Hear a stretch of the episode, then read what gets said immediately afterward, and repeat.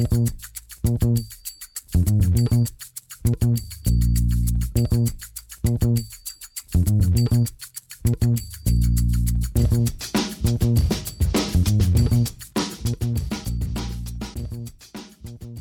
damit hallo und herzlich willkommen zu Football Rausch. Mein Name ist Tim Rausch und an meiner Seite ist wie immer Rahman Ruprell. Hallo Rahman.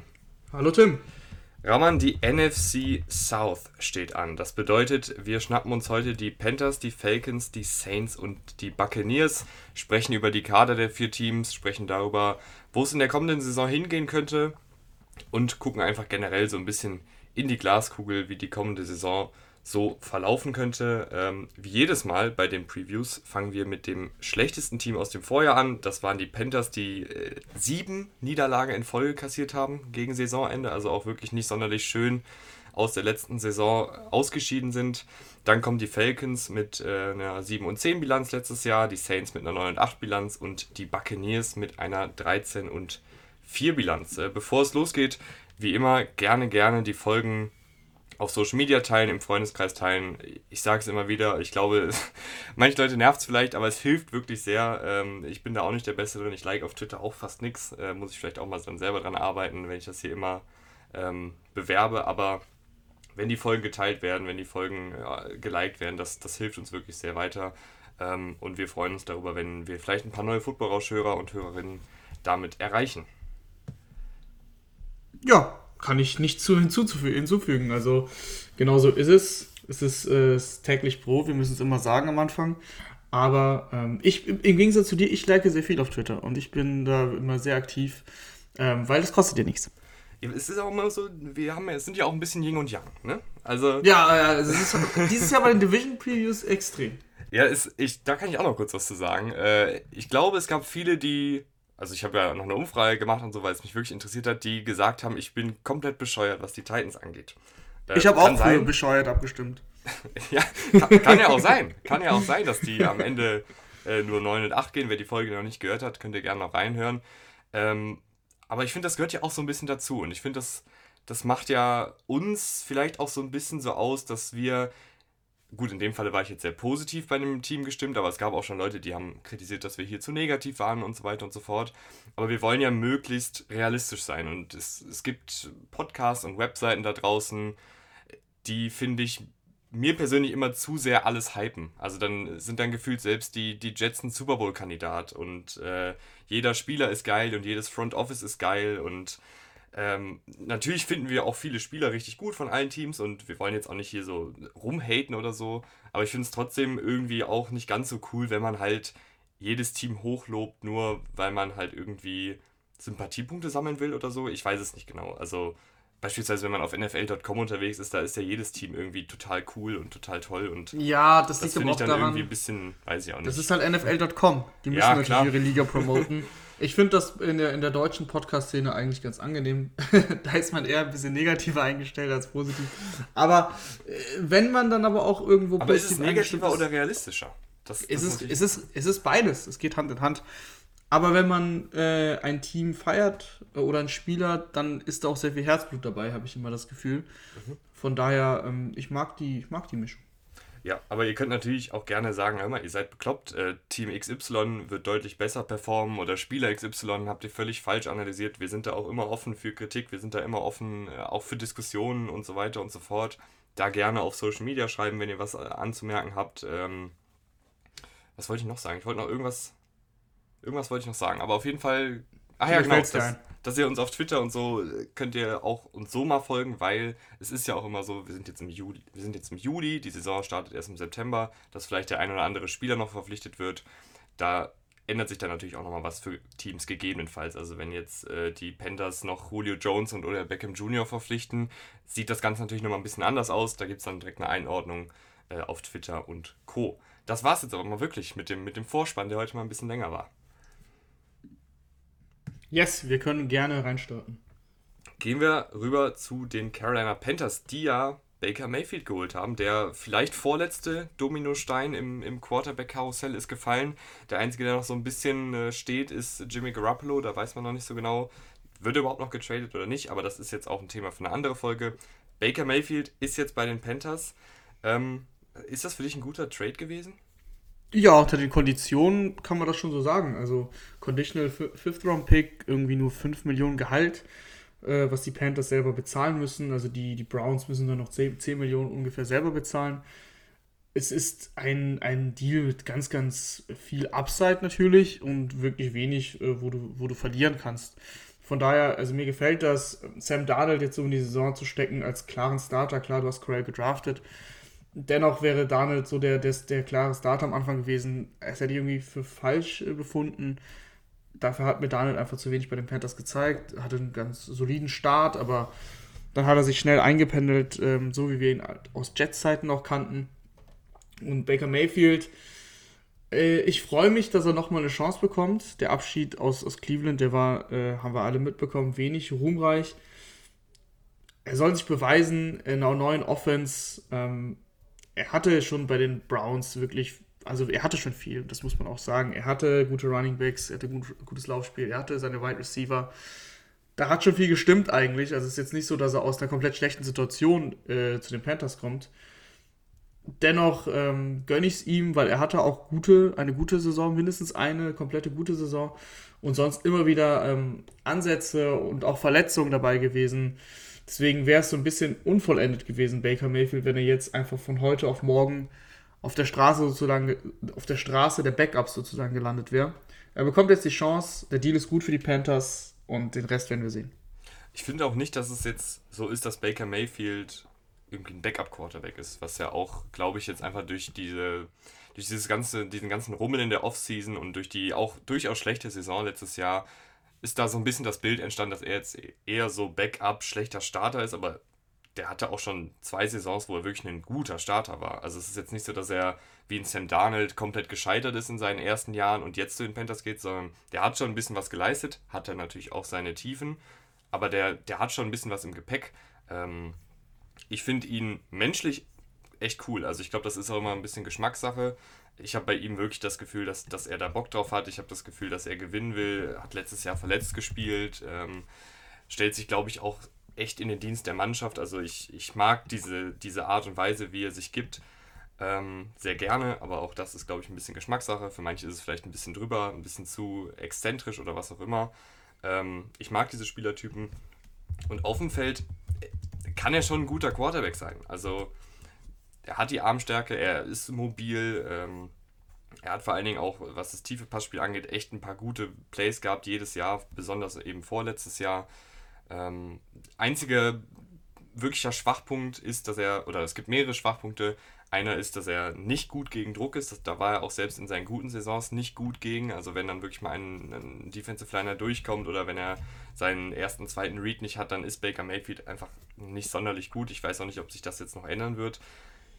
Und er hat halt echt manchmal noch äh, so Aussetzer im, im Lesen des Spielfeldes, wo er dann irgendwelche falschen Reads nimmt oder wo er den Ball an die komplett falsche Stelle wirft. Ich weiß nicht, ob das dann vielleicht letztes Jahr auch einfach so war, weil einige Verletzungen in der Offensive der Browns waren und er selber auch verletzt war. Das kann natürlich auch immer sein. Ähm, die Frage ist jetzt nur, Rahman, und jetzt, jetzt spiele ich den Ball wieder zu dir. Sind jetzt Matt Rule, Schrägstrich Ben McAdoo, der neue Offensivkoordinator, diejenigen, die da jetzt das höchste Potenzial rauskitzeln können? Ja, eigentlich nein. Also eigentlich nein. Das ähm, habe ich auch eben so ein bisschen angedeutet, dass er eigentlich schon gute Voraussetzungen in Cleveland hatte. Ähm, aber es ist, darum geht es jetzt bei Baker Mayfield, finde ich, nicht mehr. Es ist, es ist seine, letzte, seine letzte Chance, erstmal zumindest, ähm, sich als Starter in der Liga zu halten. Er hat jetzt noch dieses ein Jahr Vertrag ist dann auf dem Markt als Quarterback und lass ihn jetzt ein gutes Jahr haben und plötzlich ähm, kann Baker Mayfield wieder sehr, sehr viel Geld verlangen.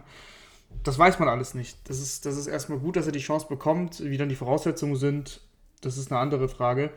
Ist es denn für dich überhaupt so sicher, dass er, dass er den Job gewinnen wird am Ende des Tages? Ja, auf jeden Fall. Also ich, ich glaube nicht, dass Matt Rule und ähm, Matt Rule selber ist ja, finde ich, auch auf dem, auf dem heißen Sitz. Also wenn der jetzt mit 1 und 7 in die Saison startet, ist der, glaube ich, weg. Also das kann ich mir nicht vorstellen, dass, dass er dann seinen Job behält. Also da, der ist unter Zugzwang und ich kann mir nicht vorstellen, dass er dann wieder auf Sam Darnold setzt. Matt Corell, Drittrunden-Pick, äh, Rookie-Quarterback, der kann auch ein bisschen was, ist mobil, ist gerade gut in diesem Kurzverspiel, RPOs und so weiter und so fort. Aber dass du den jetzt am ersten Spieltag reinwirfst, äh, halte ich auch nicht für sonderlich schlau. Äh, PJ Walker weiß ich nicht, ob er es überhaupt ins Team schafft. Sam Darnold würde ich jetzt auf der Bank lassen. Also ich glaube nicht, dass du diesen Trade machst, auch wenn sie nicht viel Ressourcen ausgegeben haben und dir diesen Spieler holst, um ihn dann nicht starten zu lassen mit Baker Mayfield. Gehen wir mal rüber zur Offensive Line, würde ich sagen. Mhm. Und die ist dieses Jahr verbessert. Also du hast ähm, in der ersten Runde zugeschlagen, Ike McVonu geholt. Das war ja ein klarer Need, den du da hattest. Äh, Brady Christensen wird wahrscheinlich jetzt auf Guard rutschen, gehe ich mal von aus. Äh, ansonsten hast du aber noch äh, Bradley Boseman geholt. Austin Corbett ist jetzt äh, bei, den, bei den Panthers. Also du hast da schon was getan. Und bist da, finde ich, jetzt gar nicht schlecht aufgestellt auf Right Tackle. Ja, Taylor Moten schon seit Jahren sehr, sehr konstanter Spieler. Gefällt mir eigentlich ganz gut. Mhm, gefällt mir auch auf jeden Fall besser als letztes Jahr. Ich weiß nicht, Ja, wie genau. wir letztes Jahr äh, saßen und gesagt haben, hör mal, warum haben die Panthers eigentlich am ersten Tag der Free Agency so viel Geld in die Hand genommen und Cam Irving und Pat Elflein geholt? Und siehe da, es hat wirklich überhaupt nicht funktioniert. Äh, beides jetzt Backups. Als Backups sind, sind das okay Spieler, aber es war halt von vornherein klar, dass die jetzt keine, keine Langzeitstarter sind oder Lösungen. Ähm, die rechte Seite gefällt mir echt gut. Äh, Moten ist seit Jahren konstant, du hast gerade schon gesagt. Austin Corbett und Bradley Boosman sind jetzt keine Superstars, aber eben auch keine schlechten Starter. Also es sind für mich durchschnittliche, vielleicht leicht ober überdurchschnittliche Starter. Left Guard Brady Christensen ist, finde ich, ein Fragezeichen. Weiß ich nicht, ob er sich da entwickeln kann. Ähm, hatte ein paar ganz gute Ansätze, aber eben auch noch ein paar, ähm, ja, einfach ein paar Rookie-Learning-Mistakes drin gehabt äh, in seiner Rookie-Saison letztes Jahr. Und Ike Mekwano ist wahrscheinlich in der ersten Saison eher Laufblocker als Passblocker. Also Passblocking ist bei ihm echt noch eine, eine Menge Arbeit, ähm, was die Technik angeht, was die Fußarbeit angeht. Aber er ist ein super Athlet, ist ein super Laufblocker. Das kann sich entwickeln, aber ich könnte mir vorstellen, dass gerade über die linke Seite äh, zumindest zu Saisonbeginn eine Menge Druck kommen könnte. Bei den Receivern ist eigentlich nahezu unverändert zu letzter Saison. Du hast immer noch DJ Moore, Robbie Anderson, Terrace Marshall, der letztes Jahr in die Liga kam. DJ Moore, einer der konstantesten Receiver der Liga, seitdem er da ist, 2018 gedraftet. Fliegt immer noch unterm Radar, habe ich das Gefühl. Ich hatte mal so ein Stat gesehen, ist irgendwie der einzige Spieler, der seitdem äh, konstant über 1200 Receiving Yards äh, immer aufgelegt hat. Äh, also ich, für mich ein wirklich ganz, ganz klarer Nummer 1 Receiver, den man irgendwie nicht so richtig auf dem, ähm, auf dem Zettel hat, oder? Ich weiß auch nicht, woran, obwohl doch, ich weiß, woran das liegt, dass die Panthers halt jedes Jahr irgendwo Ja. im, im unteren Tabellenkeller rumschwimmen. Aber die Art und Weise, wie DJ Moore eingesetzt werden kann, ist, finde ich, unfassbar. Und ich, ich würde fast, ich will nicht sagen unnachahmlich, aber ich finde, es gibt wenige Receiver, die sowohl im Kurzpassspiel aus dem Slot arbeiten können, die bei Endarounds und Jet Sweeps und sowas eingesetzt werden können, die gleichzeitig aber auch Deep Threat Fähigkeiten haben, die Yards auf eigene Faust kreieren können, die Route Running haben. Also ich, der ist für mich ein komplettes Paket. Also das, ich finde, es gibt wenige Receiver, die so ein diverses Skillset haben wie DJ Moore. Es gibt die eine Saison, wo er fast nur aus dem Slot arbeitet äh, und da seine Yards nach dem Catch rausholt. Dann hatte er doch diese eine Saison, ich glaube vor zwei Jahren war das, wo er irgendwie die meisten Yards pro Catch hatte und auf einmal ein Deep Threat war. Äh, also der, der ist super. Ähm, und, und ist auch schön, dass er jetzt sein, seine Vertragsverlängerung bekommen hat. Ich habe tatsächlich kurz überlegt, ob er sich vielleicht denkt, er will jetzt mal bei einem besseren Team spielen und, und testet vielleicht deshalb den, den Markt nächstes Jahr dann. Aber er hat sich entschieden, äh, dass er bei den Panthers bleiben wird. Äh, Drei Jahre, 20 Millionen kann das sein, also im Schnitt, das ist auch ein guter Deal für die Panthers, wenn man sich jetzt den Receiver-Markt so anschaut. Ähm, also da haben sie wirklich ganze Arbeit geleistet. Jetzt müssen sie ihm da ein bisschen, bisschen auch unter die Arme greifen. Ähm, Terrace Marshall kam ja letztes Jahr dazu, in der zweiten Runde, hat sich jetzt im ersten Jahr nicht wirklich durchsetzen können, hat seine Snaps gesehen, äh, aber es hat noch nicht so richtig gefruchtet. Da mache ich mir jetzt aber keine großen Sorgen. Äh, das war auch so ein bisschen der Situation geschuldet, oder?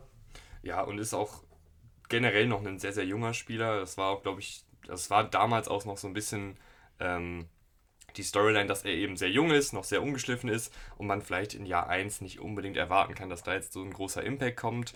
Aber jetzt in Jahr 2 muss er dann, finde ich, auch langsam liefern, weil Rahman, auch ein Robbie Anderson war jetzt letzte Saison nicht so gut und hinter Robbie Anderson und Terrace Marshall ist jetzt auch nicht so viel los, was, was Qualität angeht. Ja, ver äh, vergiss mir Rashad Higgins nicht. Ich mag den ganz gerne als vierten Receiver oder auch als dritten Receiver, gerade weil jetzt auch Baker Mayfield neu dazugekommen ist. Die beiden hatten immer eine gute Connection in Cleveland.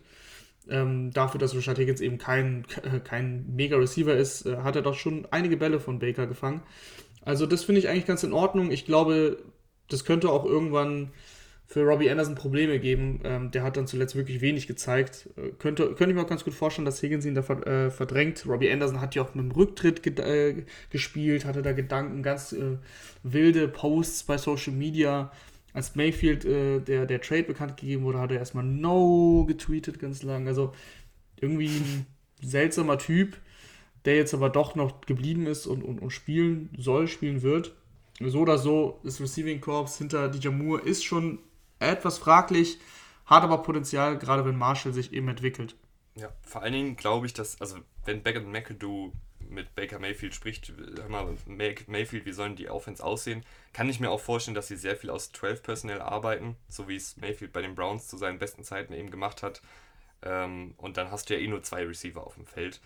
Aber klar, äh, du wirst auch Situationen haben, wo du mal drei, wo du mal vier Receiver brauchst. Ähm, Rashad Higgins ist da noch gut. Brandon Silstra hat hier und da auch mal was gezeigt. Shai Smith haben sie letztes Jahr in der sechsten Runde gedraftet. Der hat bisher gar nichts gezeigt, aber vielleicht kommt da auch noch was, aber das wäre dann ja auch mittlerweile der sechste Receiver. Gehen wir Wenn, rüber zu den Titans. Ja, du sprichst gerade 12 Personal an. Ähm, mhm. Da würde ich schon ein bisschen Bauchschmerzen bekommen, ehrlich gesagt. Ja. also, warum sie Ian Thomas verlängert haben, das haben wir, glaube ich, schon ausdiskutiert. Da sind wir beide zu keiner Lösung gekommen. Ähm, bleibt jetzt noch drei weitere Jahre für, ich glaube, etwas über 5 Millionen im Jahr.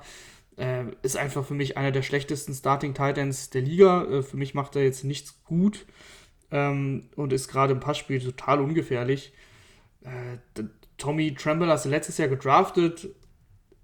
Das ist jetzt äh, das ist okay, die erste Saison war, war, war in Ordnung, nichts Besonderes, aber äh, und wenn du da dann häufiger mit beiden auf dem Feld stehst, dann hast du jetzt nicht so die riese, riesen äh, Receiving-Gefahr auf jeden Fall. Mhm. Also ich hätte mir hier, ich hätte mir vor allen Dingen noch einen gewünscht, der wirklich ein, ein reiner Pass-Catching-Tight End ist, mhm. also in der Free Agency. Du hast einen Tommy ja. Tremble, der ja auch so ein bisschen Fullback-Tight End-Hybrid ist. Ähm, und Ian Thomas, der einfach seit Jahren, auch wenn er sehr, sehr viele Chancen bekommen hat, sich einfach nicht wirklich entwickeln konnte. Ähm, ist leider so, ist ein solider Blocker, aber einfach überhaupt keine Gefahr im Passspiel.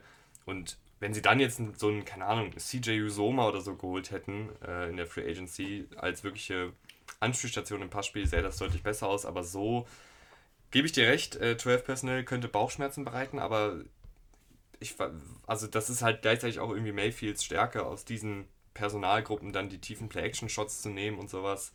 Ähm, schauen wir mal, was, die, was sich Ben McAdoo da ausdenkt. Christian McCaffrey haben wir noch im, im Backfield rumtanzen. Mhm. Gehen wir zu den Running Backs. Ähm, die alte Leier. Was machen wir mit den Verletzungen? Ich, ich bin beim Christian McCaffrey jedes Jahr äh, am Verzweifeln, jetzt seit zwei Jahren. Weil ich eigentlich sagen will, ach, das ist eigentlich genau der prototypische Running Back, den die NFL braucht, den jedes Team braucht.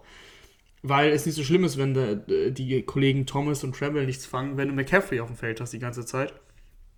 Aber die Frage ist, kann er denn auf die ganze Zeit auf dem Feld stehen? Können wir nicht beantworten. Äh, Christian McCaffrey, wenn er auf dem Feld ist, ist er für mich, wie gesagt, der, der einer der besten Running Backs, wenn nicht der beste Running Back der Liga. Ähm, seine Qualitäten im Passspiel, die kennt jeder, muss ich nicht großartig ausführen. Dahinter hast du noch Chaba Hubbard, äh, den hast du gedraftet vor zwei Jahren und du hast Dante Foreman geholt. Hm, ich, Foreman hat das ganz gut gemacht in Tennessee, aber ich weiß nicht, ob Foreman bei den Panthers so der Scheme-Fit ist, ehrlich gesagt kommt halt da auch wieder so ein bisschen drauf an, was sie, was sie spielen wollen. Ne? Mhm. Wenn du dann viel Outside Zone einbringst und sowas, da hat er bei den Titans, auch wenn er eigentlich eher breit gebaut ist, äh, trotzdem ganz gut funktioniert. Ähm, mir gefällt das Backfield, zumindest was die Backups angeht, auf jeden Fall gut. Also Chop Harvard, finde ich, hat gute Ansätze gezeigt. Dante Foreman, finde ich, hat auch als Läufer gute Ansätze gezeigt. Ich, ich sehe fast McCaffrey wirklich als Receiving Back. Also ich, ich weiß gar nicht, ob ich unbedingt will, dass er jetzt 15 Carries pro Spiel bekommt, äh, weil er auch einfach, er ist jetzt kein schlechter Läufer, aber er hat auf jeden Fall seine besten Qualitäten sind einfach im, im Passspiel, weil er da, wenn er fit ist, der beste Pass-Catching Running Back der Liga ist. Also was Route Running angeht, ähm, was die Yards nach dem Catch angeht. Also wenn du den 1 gegen 1 äh, gegen einen Linebacker aufstellst oder vielleicht sogar gegen einen Safety, ähm, dann haben die meistens wenig Chancen, weil er einfach super agil ist, weil er super gute Hände hat, weil er das, die, die Art und Weise, wie man Routen läuft, einfach sehr, sehr gut versteht. Ähm, und deshalb weiß ich nicht, ob es so nötig ist, dass er dann noch 15 Carries kriegt. Äh, ja, aber da tust du ihm auch ein bisschen mhm. Unrecht, finde ich. Also er ist schon auch ein sehr guter Läufer. So ja, er ist ein sehr guter Läufer, aber noch ein noch besserer Passcatcher. Und ich weiß nicht, ob jetzt der Leistungsabfall, wenn er jetzt den Ball trägt und dann Chubba Hubbard so riesig wäre. Ja, ich glaube schon, ehrlich gesagt. Ähm, okay. äh, Dante Foreman hat das letztes Jahr ganz gut gemacht äh, in Tennessee. Der hat ähm, die Yards, die, die Derrick Henry da gezeigt hat, so, ich will nicht sagen komplett ersetzt, aber das war schon, schon sehr, sehr gut eigentlich. Ähm, deswegen könnte ich mir schon eher Dante Foreman dann als den Running Back äh, vorstellen, der dann eben mehr Carries bekommt. Ähm, wenn es dann darum geht, die Carries bei McCaffrey halt zu reduzieren. Aber ich finde, McCaffrey ist so oder so ähm, ein Spieler, der immer durchbrechen kann. Ein, ein so krasser X-Faktor. Der muss auf dem Feld stehen. Und er wird auch auf dem Feld stehen, bin ich mir ziemlich sicher. Weil eben Matt Rule eben so gefährdet ist. Weil Ben McAdoo auch äh, seine Chance als Offensive Coordinator nutzen will. Und ich glaube nicht, dass da großartig rumexperimentiert wird. Äh, mit, mit, mit deiner besten Waffe, die eben McCaffrey ist, zusammen mit Moore. Ähm, dass du McCaffrey da dann eben häufig auf der Bank sitzen. Also ich verstehe das eigentlich aus Teamsicht sehr gut, was du meinst. Das, das stimmt schon. Verletzungen vorbeugen, lieber nur da im Passspiel einsetzen. Würde Sinn ergeben, ich glaube aber nicht, dass das passiert. Gehen wir rüber zur Defensive, äh, Rahman, wo wir, glaube ich, gefühlt über 20 verschiedene Starter sprechen müssen, weil Phil Snow echt ein guter Defensivkoordinator ist und vor allen Dingen eine ganze Menge verschiedener Personellgruppen immer aufs Feld schickt. Also ähm, hat 4-3 Defensive spielen lassen, hat 3-4 Defensiven spielen lassen, 3-3-5 Defensiven spielen lassen, Nickel, Dime, alles Mögliche. Also der wirft gegnerischen Offensiven wirklich alles äh, dahin ähm, und hat, finde ich, auch eine sehr, sehr, einen sehr, sehr spannenden Mix aus Spielern, über die wir jetzt alle sprechen würden. Angefangen in der Interior Defensive Line, äh, Rahman. Da ist Derek Brown da, ehemaliger Erstrundenpick. Ich finde ihn solide, aber ich finde, er hat noch nicht so ganz diesen diesen Status des frühen Erstrundenpicks gezeigt. Also kam ja als jemand, wo man gesagt hat, der ist ein sehr guter Laufverteidiger. Wenn er jetzt noch im Pass Rush was drauflegt, dann kann er wirklich ein sehr, sehr guter Defensive Tackle werden. Ähm, bisher finde ich ihn solide in beiden Aspekten. Als Pass Rusher hat er letztes Jahr auch ein bisschen was gezeigt, aber so einen richtigen Durchbruch äh, gab es bei ihm, finde ich, noch nicht. Nee, vor allem eben dieses, diese mega Laufstärke, also diese mega Stärke im Lauf, ähm, gegen den Lauf, sehe ich jetzt auch noch nicht. Ähm, als Pass Rusher macht er das okay. Also es ist schon, es ist schon in Ordnung für einen Defensive Liner, gerade für einen Interior Defensive Liner, aber man hat sich dann doch schon mehr versprochen. Das ist immer dieser Top 10 Pick für einen Interior Defensive Liner. Dann erwartet man halt eben den nächsten Aaron Donald, was die Zahlen angeht. Und das ist halt absolut ausgeblieben. Äh, er ist trotzdem ein sehr solider NFL-Spieler, gar keine Frage. Und so müssen wir ja auch über ihn reden. Also ich finde, Interior sind sie, sind sie da gut aufgestellt. Äh, eben mit ihm, sie haben Matt Ionides geholt. Ähm, die ersten beiden da an der Front finde ich echt total solide. Dahinter ist es jetzt, ja, also ob, ob du jetzt Bravian Roy nimmst oder Davian Nixon, ähm, nicht, nicht mehr so prall auf jeden Fall, aber wenn die beiden Starter auf dem Feld stehen, mit, mit Brown und Matt Ionides, äh, bist du da auf jeden Fall gut, gut besetzt. Ja, ich würde mir noch ein bisschen wünschen, dass ähm, ein Bravian Roy beispielsweise noch was drauflegt als, als Laufverteidiger, weil er halt ein, ein absoluter Kühlschrank ist. Aber das hat er bisher noch nicht so richtig gezeigt. Ähm, Davian Nixon kann eigentlich auch den Lauf ganz gut verteidigen, aber das war jetzt letztes Jahr seine erste Saison. Halte ich ihm nicht vor, dass es da jetzt noch nicht ganz so gut lief. Aber im Idealfall, finde ich, hast du dann Matt Ioannidis eben bei Passing Downs drauf, weil der ist ein, ein Passer-Spezialist, hat das mhm. seit Jahren gut gemacht ähm, und ist aber eben nicht so der allerbeste Laufverteidiger. Die Edge Rusher Rahman, die könnten aber, finde ich, nächstes Jahr nochmal nochmal eine Schippe drauflegen. Also von Dieter Gross Matos erhoffe ich mir einen großen Sprung und Brian Burns ist ja eh schon. Also er war irgendwie nach, in seiner zweiten Saison hat man gedacht, okay, jetzt geht er durch die Decke. Letztes Jahr war, war es dann wieder ein Ticken zurück, aber im Prinzip auch ein sehr, sehr talentierter Edge Rusher. Ja, auf jeden Fall, definitiv. Brian Burns gefällt mir wirklich sehr, sehr gut. Ähm, hatte, hatte diese eine richtig, richtig gute Saison 2020.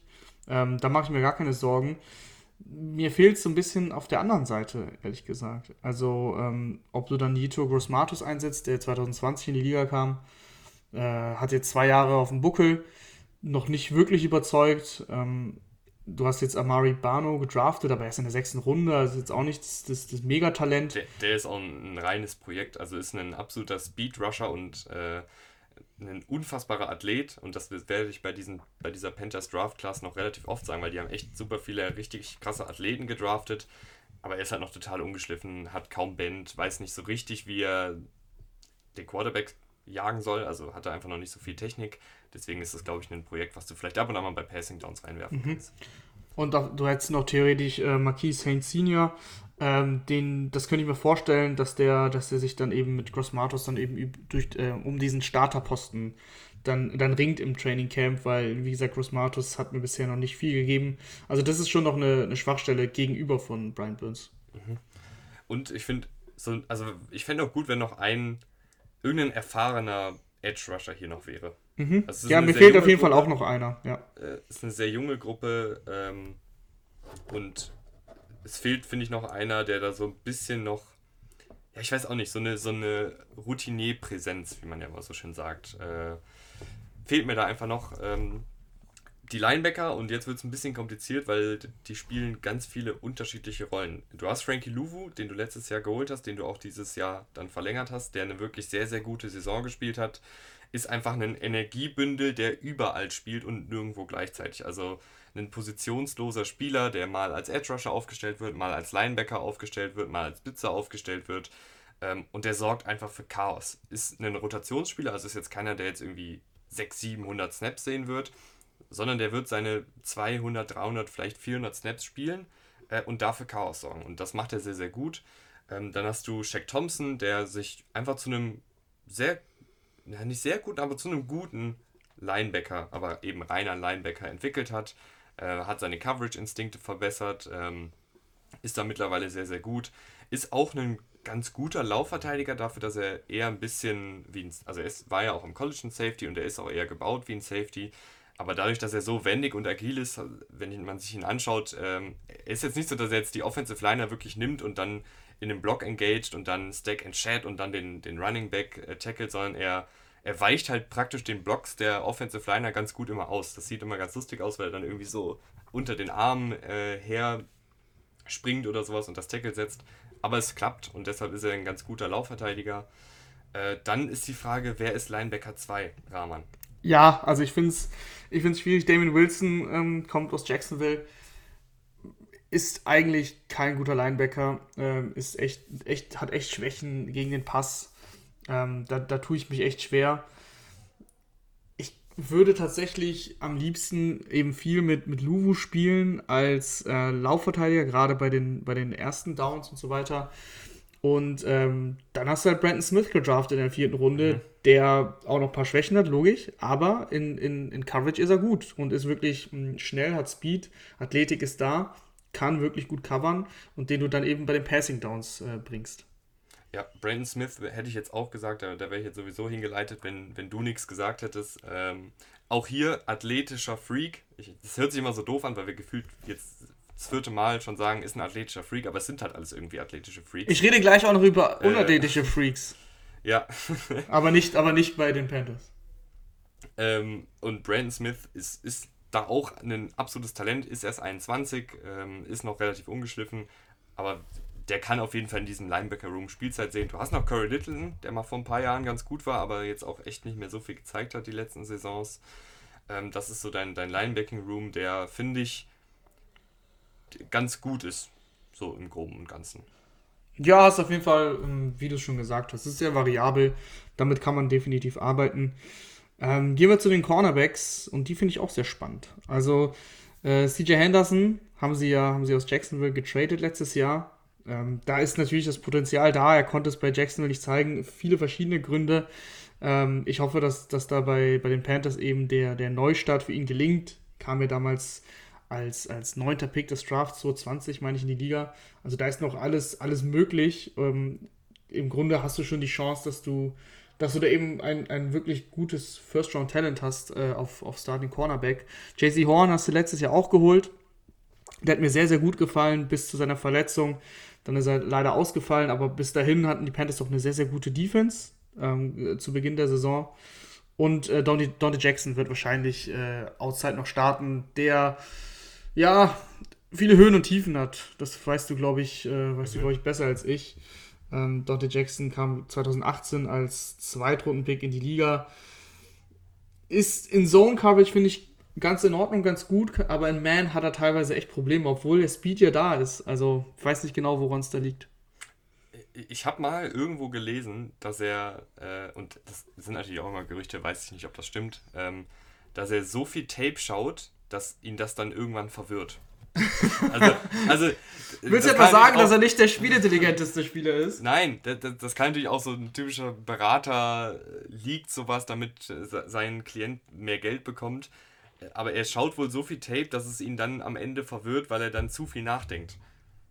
Vielleicht zu früh den Move machen will, den er im Tape oder auf dem Tape ja. gesehen hat und dann böse geschlagen wird. Ja, möglich. Keine Ahnung, keine Ahnung. möglich, aber so oder so haben, haben die Panthers ähm, ein junge, junges Cornerbacks, Cornerback-Trio, äh, mhm. was wirklich viel Potenzial hat. Auch um ja. Dante Jackson kann da noch einiges zu beitragen. Ja, ich finde Dante Jackson, wenn sie, also im Idealfall ist bei mir so, dass sich JC Horn als, als Nummer 1 Cornerback etabliert und Dante Jackson als Nummer 2 Cornerback ist er ja schon etabliert, aber dann das eben auch bleiben kann. Und eben, da finde ich es dann nicht mehr ganz so schlimm, wenn er dann so ein bisschen zockt. Oder wenn er dann hier und da mal seine Big Plays hat, aber hier und da auch mal seine Big Plays zulässt. Äh, als Nummer 1 Cornerback habe ich das halt nicht ganz so gerne. Ähm, die Frage ist, finde ich, noch so ein bisschen, wer im Slot spielt, weil CJ Henderson bisher echt nicht so viel gezeigt hat, aber prinzipiell alle Anlagen dafür hat. Ich fände auch mal interessant, wenn man JC Horn in den Slot stellt. Äh, hat jetzt zwar nicht die also ist ja eigentlich ein sehr, sehr robuster und großer Cornerback, aber dann vielleicht so ein bisschen in der Jalen Ramsey-Rolle, das fände ich auch mal super cool. Keine Ahnung, ob sie das mal ausprobieren, aber wenn es einer macht, dann Phil Snow. Ähm, sie haben noch Miles Hartsfield, äh, der, der das Slot gespielt hat. Sie haben noch einige der Safeties, die auch mal im Slot spielen können. Also einen Sean Chandler oder einen Sam Franklin. Das sind halt diese ganzen Pakete, von denen ich am Anfang äh, gesprochen habe. Sie haben da super viele Formationen, super, super viele Personal. Gruppierungen und Zusammenstellungen. Also da spielt jeder mal jede Position gefühlt. Ähm, aber es gibt keinen klaren Slot-Cornerback, finde ich, bis jetzt. Nee, sehe ich genauso. Ich habe es mir auch schon überlegt ähm, mit JC Horn. Die, der Vergleich zu Jane Ramsey passt eigentlich ganz gut. Ramsey hat ja dann auch letztes Jahr viel im Slot gespielt. Könnte ich mir schon ganz gut vorstellen, dass die so in die Saison starten. Gehen wir rüber zu den Safeties, ähm, angeführt von äh, Jeremy Chin, der ein sehr, sehr guter Safety ist, ähm, auch sehr, sehr flexibel einsetzbar, hat seine Big Plays letztes Jahr nicht mehr ganz so viele wie in seiner Rookie-Saison, dafür finde ich aber im Groben und Ganzen etwas konstanter gewesen in Coverage, ein guter Safety. Und dann haben sie äh, Xavier Woods geholt, fand ich auch eine, eine gute Verpflichtung, ist besonders in der Laufverteidigung sehr, sehr gut, in Coverage solide, äh, aber auch ein erfahrener Safety, ähm, und dahinter hast du, finde ich, noch ein paar ganz gute, paar ganz gute Backups, die hier und da mal spielen können in drei Safety-Sets äh, oder eben im Slot. Ja, Jeremy Chin muss noch ein bisschen an seiner äh, Verteidigung als gegen den Lauf arbeiten. Da hat er immer mal wieder Schwachstellen gezeigt. Ähm, aber ich war ich, auch positiv. Ich, ich, glaube, ich glaube, das liegt bei ihm aber halt auch daran, dass er so krass zockt. Also er geht mhm. halt auf das Big Play und wenn er das dann macht und dann sich verschätzt, dann sieht es halt direkt schlecht aus. Ne? Das ist halt ja, klar, meistens das Risiko. Es, ist meistens so. Ähm, Im ersten Jahr waren die Big Plays da, letztes Jahr eben, wie du schon gesagt hast, nicht mehr ganz so. Ich finde, da muss man so ein bisschen den Zwischenweg finden. Das, da kann er schon noch dran arbeiten, da wird er auch dran arbeiten, ist noch sehr, sehr jung. Ähm, insgesamt eine, eine solide Safety-Truppe, würde ich sagen. Ja, und die Kadertiefe gefällt mir auch gut. Ähm, also ein Justin Burris kann im Notfall mal spielen, hat letztes Jahr sehr, sehr viel gespielt. Sean Chandler, Sam Franklin, äh, auch ein Kenny Robinson er hatte ja einen sehr, sehr lustigen Karriereweg. Äh, über die XFL war es und dann wurde er aus der XFL gedraftet. Ähm, konnte bisher in der NFL aber auch noch nicht so richtig Fuß fassen, aber auch noch ein junger Safety, äh, der vielleicht hier und da mal Einsatzzeiten bekommt. Wie glaubst du denn, schneiden die Panthers nächstes Jahr Ich fand, wir haben jetzt eigentlich sehr positiv über die Panthers geredet. Oder? Ja, so also, ähm, ja, doch. Die negativen Aspekte haben wir unter dich fallen lassen äh, wie, wie Sam Darnold. Aber ähm, die Panthers haben ja auch ein talentiertes junges Team. Das habe ich schon letztes Jahr gesagt. Quarterback macht natürlich viel aus. Das ist halt so. Ähm, und ansonsten haben die Panthers immer das Potenzial, gerade defensiv, sich sehr krass weiterzuentwickeln.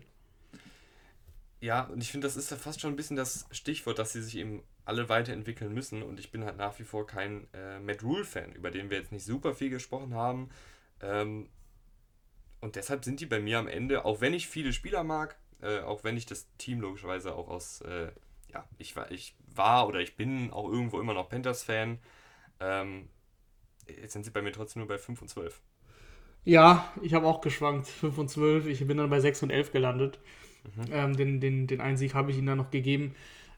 Man kann es eigentlich, finde ich, relativ leicht runterbrechen. Wir haben es zwar jetzt nicht so mega negativ besprochen, aber in der Offense sehe ich eigentlich ähm, viele Probleme, gerade mit, mit McAdoo als Offensive Coordinator, dann Sam Darnold und, und Baker Mayfield, die sich da um den Starterposten schreien. Ich sehe es nicht ganz so safe wie du.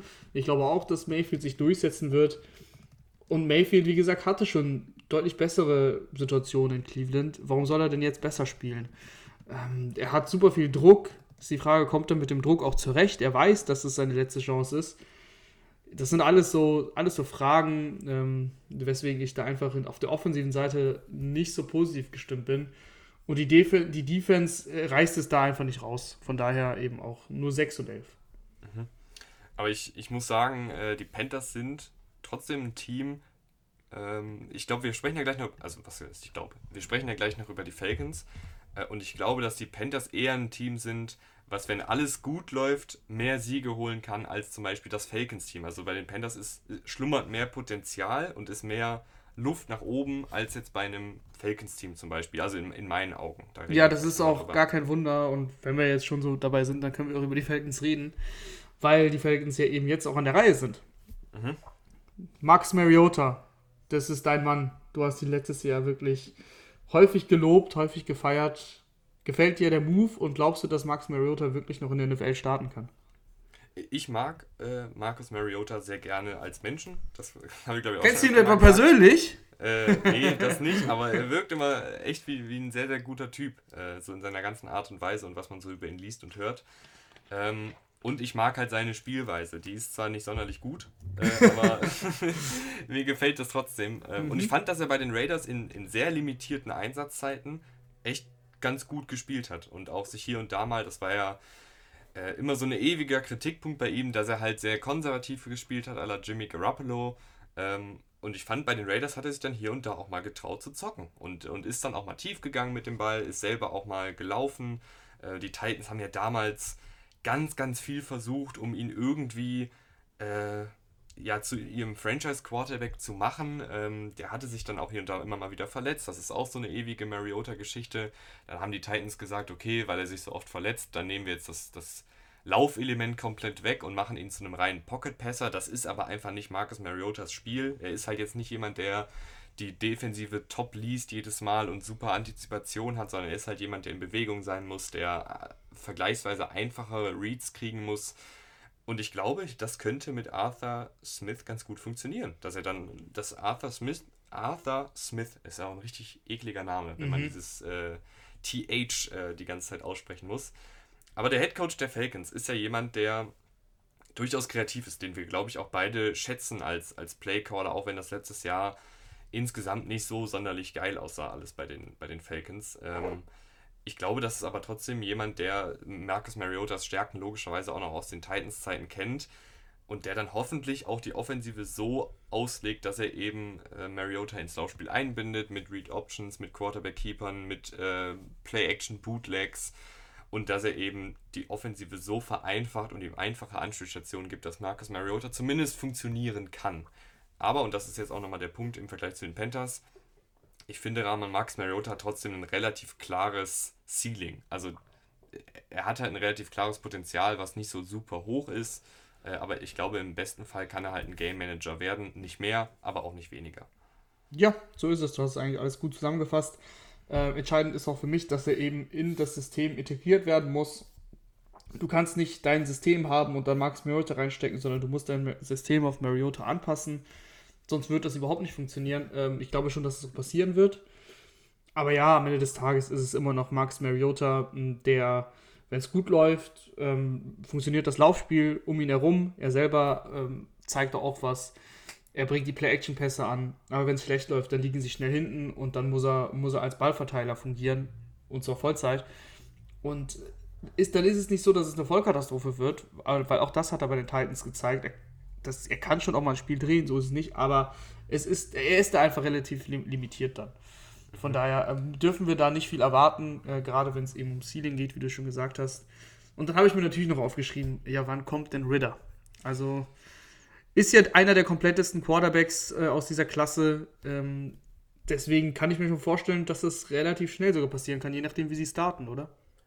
Ich glaube auch. Ähm, ich finde auch, dass Ritter gar nicht so unterschiedlich ist zum Marcus Mariota. Also auch ein guter Game Manager mit guter Athletik, ähm, ganz gute Antizipation. Aber er hat halt auch am College echt katastrophale Fehler drin gehabt. Also ganz einfache Swing-Pässe auf den Running Back überworfen oder einfach mal absolut ins Leere geschmissen. Das waren immer so richtige Aussätze, wo man sich dann gefragt hat, wo kamen die jetzt her? Ähnlich wie bei einem Garoppolo, wie bei einem Mariota äh, in Titans-Zeiten. Aber klar, dass du den dann vielleicht mal reinwirfst, wenn es nicht läuft, äh, ist, glaube ich, unausweichlich. Gehen wir mal weiter zu den Running Backs. Die habe ich mir nämlich jetzt zum, äh, mhm. als nächstes notiert, weil ich finde, die haben hier auch eine wichtige Rolle, wenn Mariota spielt.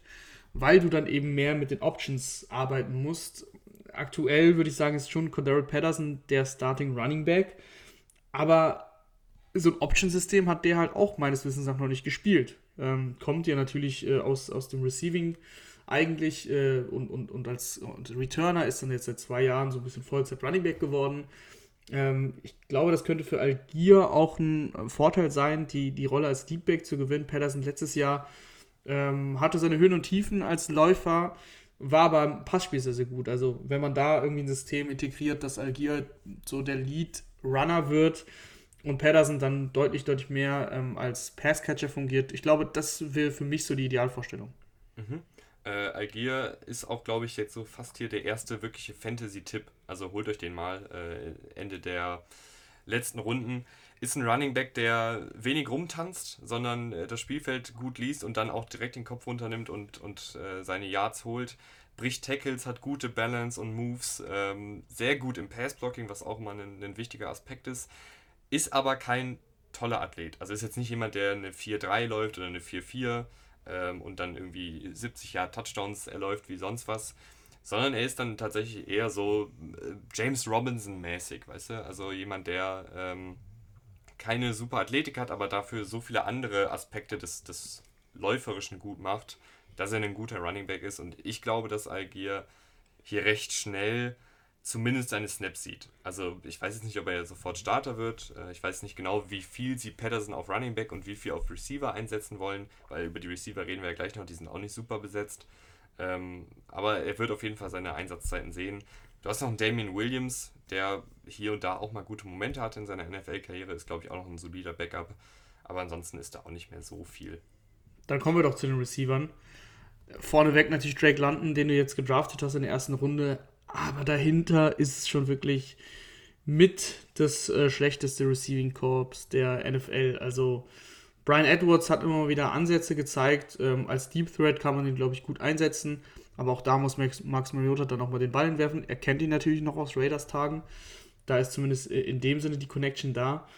Aber ansonsten ist es wirklich eine Ansammlung von, von Receivern, die überall so die vierte oder fünfte Geige eigentlich spielen sollten. Mhm. Also ob Orden Tate oder Cordero Hodge, Damir Birds. Ja, schwierig. Ähm, wahrscheinlich wird äh, Olamide Zacchaeus noch äh, die meisten Snaps aus dieser Gruppe sehen. Äh, ist schon seit 2019 bei den, bei den, bei den Falcons.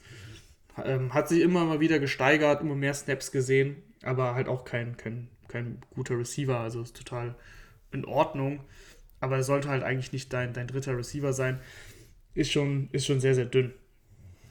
Ja, und ich bin, ich, ich hoffe halt, dass sie Drake London auch richtig einsetzen, weil Drake London ist jetzt keiner, der in diesem üblichen Shanahan-Scheme, wo man tiefe Crossing-Routen laufen muss, wirklich seine Stärken hat. Also er ist halt ein etwas, er ist halt ein langsamer Receiver, dafür hat er super äh, Agilität, sehr, sehr gutes Route Running im, im Kurzpassspiel beispielsweise. Er ist super bei Contested Catches, weil er halt eben sehr groß gewachsen ist und weil er auch weiß, wie er sich zu positionieren hat. Aber das muss dann halt auch genutzt werden. Also er ist dann eher jetzt ein Mike Evans, der halt seine Go-Routen laufen kann, der mal einen Screenpass bekommen kann, der mal im Slot als Big Slot eingesetzt werden kann. Aber jetzt keiner, der quer übers Feld 40 äh, Yards läuft und dann einen Cornerback abschüttelt, weil er halt so schnell ist. Also das geht, das ist halt nicht Drake London Spiel. Ich hoffe, sie setzen ihn richtig ein. Ähm, aber du hast ja noch Rahman. Und mir gefallen übrigens, also Auden Tate mag ich noch ganz gerne, aber auch das ist ein langsamer Receiver, der sein Skillset eben auch bei Contested Catches outside hat. Ähm, aber du hast ja noch Kyle Pitts, der wirklich äh, fast gedrittelt Inline Tight End, Slot und Outside Receiver gespielt hat. Mhm. Also jeweils äh, knapp 33% seiner Snaps als Outside Receiver, 33% seiner Snaps als Tight End, 33% seiner Snaps als Slot. Und ich fand ihn als selbst als Outside Receiver absolut wahnsinnig gut. Also ja, auf jeden Fall. Kyle Pitts wirklich sehr, sehr, also wahnsinnig guter Spieler, weil. Keine Überraschung aber auch. Ja. Nee, also aber manchmal ist es ja so, man denkt dann, ja gut, ein Tight End an 4. Tight End ist generell eine Position, wo, wo die Lernkurve ein bisschen langsamer geht. Ähm, TJ Hawkinson beispielsweise hat sich ja auch nicht sofort entwickelt, aber Kyle Pitts kam in die Liga und war auch, also sowohl als Tight End als auch als Receiver direkt top. Ja, auf jeden Fall. Pitts nochmal für mich eine bisschen andere Rolle, weil er halt schon mehr Receiver spielt als Tight End. Du hast ja gerade gesagt, zwei Drittel der Snaps sieht er eigentlich als Receiver ähm, mhm. und eben nicht als Tight End. Deswegen vergleiche ich ihn fast mehr mit, mit einem jungen Receiver, der in die Liga kommt, als mit einem Tight End wie Hawkinson. Aber so oder so, ähm, das äh, ist, ist, nicht sein Problem. Also Kyle Pitts hat eine sehr, sehr gute erste Saison gespielt. Kyle Pitts wird die Anspielstation sein, sollte er sein. Ähm, er, hat, er wird da unfassbar viele Targets sehen und also Kyle Pitts wird seine Zahlen auflegen. Ich glaube, das ist gar, das ist gar nicht die Frage. Ähm, ob das dann reicht am Ende des Tages, das ist eher die Frage, weil er dann schon so ein bisschen Alleinunterhalter ist, je nachdem, wie schnell Drake London sich da eben in der NFL zurechtfindet. Ja, hinter ihm ist noch Anthony Ferguson, den äh, Smith aus Titans Zeiten noch kennt. Äh, guter Backup, aber mehr finde ich auch nicht. Äh, ja. Du hast noch einen John Fitzpatrick in der sechsten Runde gedraftet, aber das war es dann eigentlich auch äh, auf Titan. Was ich ganz cool finde, Rahman, in dieser Offensive ist, dass du relativ variabel deine Spieler einsetzen kannst. Also du kannst ja beispielsweise im 11 Personal rauskommen, also ein Running Back, ein Tight End, drei Wide Receiver und dann ist der Running Back aber Cordero Patterson, der Tight End ist Kyle Pitts und dann kannst du mit Motion, hast auf einmal fünf Wide Receiver sozusagen auf dem Feld mhm. und die gegnerische Defensive ist dann aber vielleicht in ihrer Base-Defensive oder nur in der Nickel-Defensive, weil sie dachten, es ist halt ein ganz normales 11 Personal. Also äh, da kannst du, finde ich, schon viel rum experimentieren äh, mit dieser offensiven Zusammenstellung an Spielern definitiv. Ähm, also da, ist, da sind natürlich Pitts und, und Patterson äh, wie viel gemacht. Das ist auf jeden Fall ein Pluspunkt. Was kein Pluspunkt bei den Falcons ist, äh, das ist nämlich die Offensive Line. Ähm, Gerade letztes Jahr die Diskrepanz, die sie hatten zwischen Pass-Blocking und Run-Blocking, mhm. die war echt enorm. Also beim Pass ist die Pocket regelmäßig kollabiert. Äh, Matt Ryan ist da komplett rumgeirrt, hatte sehr, sehr viel Druck auf sich, ging in Lauf oder beziehungsweise beim Lauf waren sie ganz gut. Also da hat es eigentlich ganz gut funktioniert, da haben sie echt solide geblockt. Ähm, das, wird, das wird natürlich dieses Jahr auch nochmal sehr, sehr wichtig, dass, dass es beim Lauf genauso bleibt, weil eben mit Marcus Mariota bin ich mir ziemlich sicher, dass, es, dass sehr, sehr viel allgemein gelaufen wird. Ähm, aber wenn wir auf den, auf den Pass zu sprechen kommen, dann ist es, muss ich einfach den Stat des Tages hier kurz raushauen. Also das, das hat mich gerade umgehauen, als ich, als ich die Falcons recherchiert habe. Jalen Mayfield, der Guard, hat 11 Sacks zugelassen als Guard. 11 und 57 Pressures erlaubt. Das ist unfassbar. Ich glaube, das habe ich noch nicht gesehen bei einem Guard. Also 11 Sacks ist unfassbar. 57 Pressures, äh, wie gesagt, als Guard, wo du eigentlich normalerweise so bei Zahlen um die 1 bis 2 Sacks stehst, wenn du, wenn du, wenn du ein guter bist und unter 20 Pressures, also das ist, das ist schon katastrophal. Mhm. Aber ja, man muss auch sagen, Drittrunden-Pick, Rookie letztes Jahr gewesen. Also das muss man auch sagen. Ja, aber auch da muss man sich dann, also kann er dann überhaupt noch so seine Karriere wiederbeleben? Also, ja. ich, also das ist auf jeden Fall ein Brett. ich finde, es ist halt ein Unterschied, wenn du äh, hier und da mal gute Ansätze zeigst.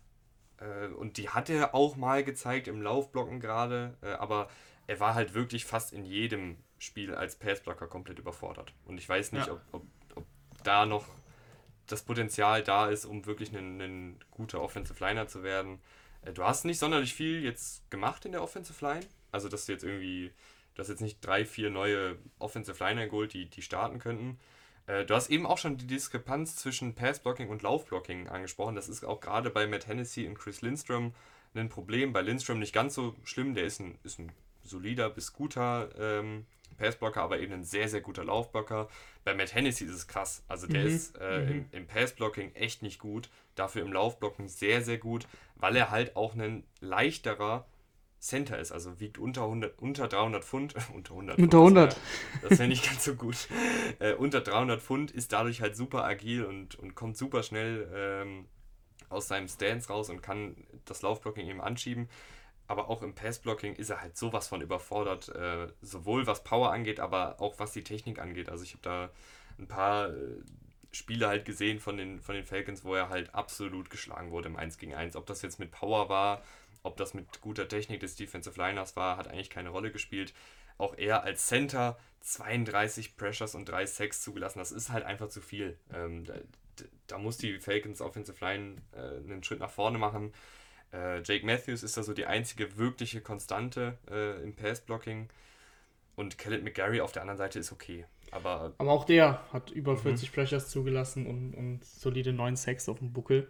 Ja. Ähm, auch da der, der First-Round-Pick von 2019, den, den konnte er nie rechtfertigen und ist für mich jetzt auch eher ein unterdurchschnittlicher Starter auf Right Tackle. Ja, sie haben, sie haben eine Menge Ressourcen reingesteckt. Also daran liegt es ja. jetzt nicht. Also, mhm. wenn du es anguckst, äh, drei Erstrunden-Picks und zwei Drittrunden-Picks starten in der Offensive Line. Mhm.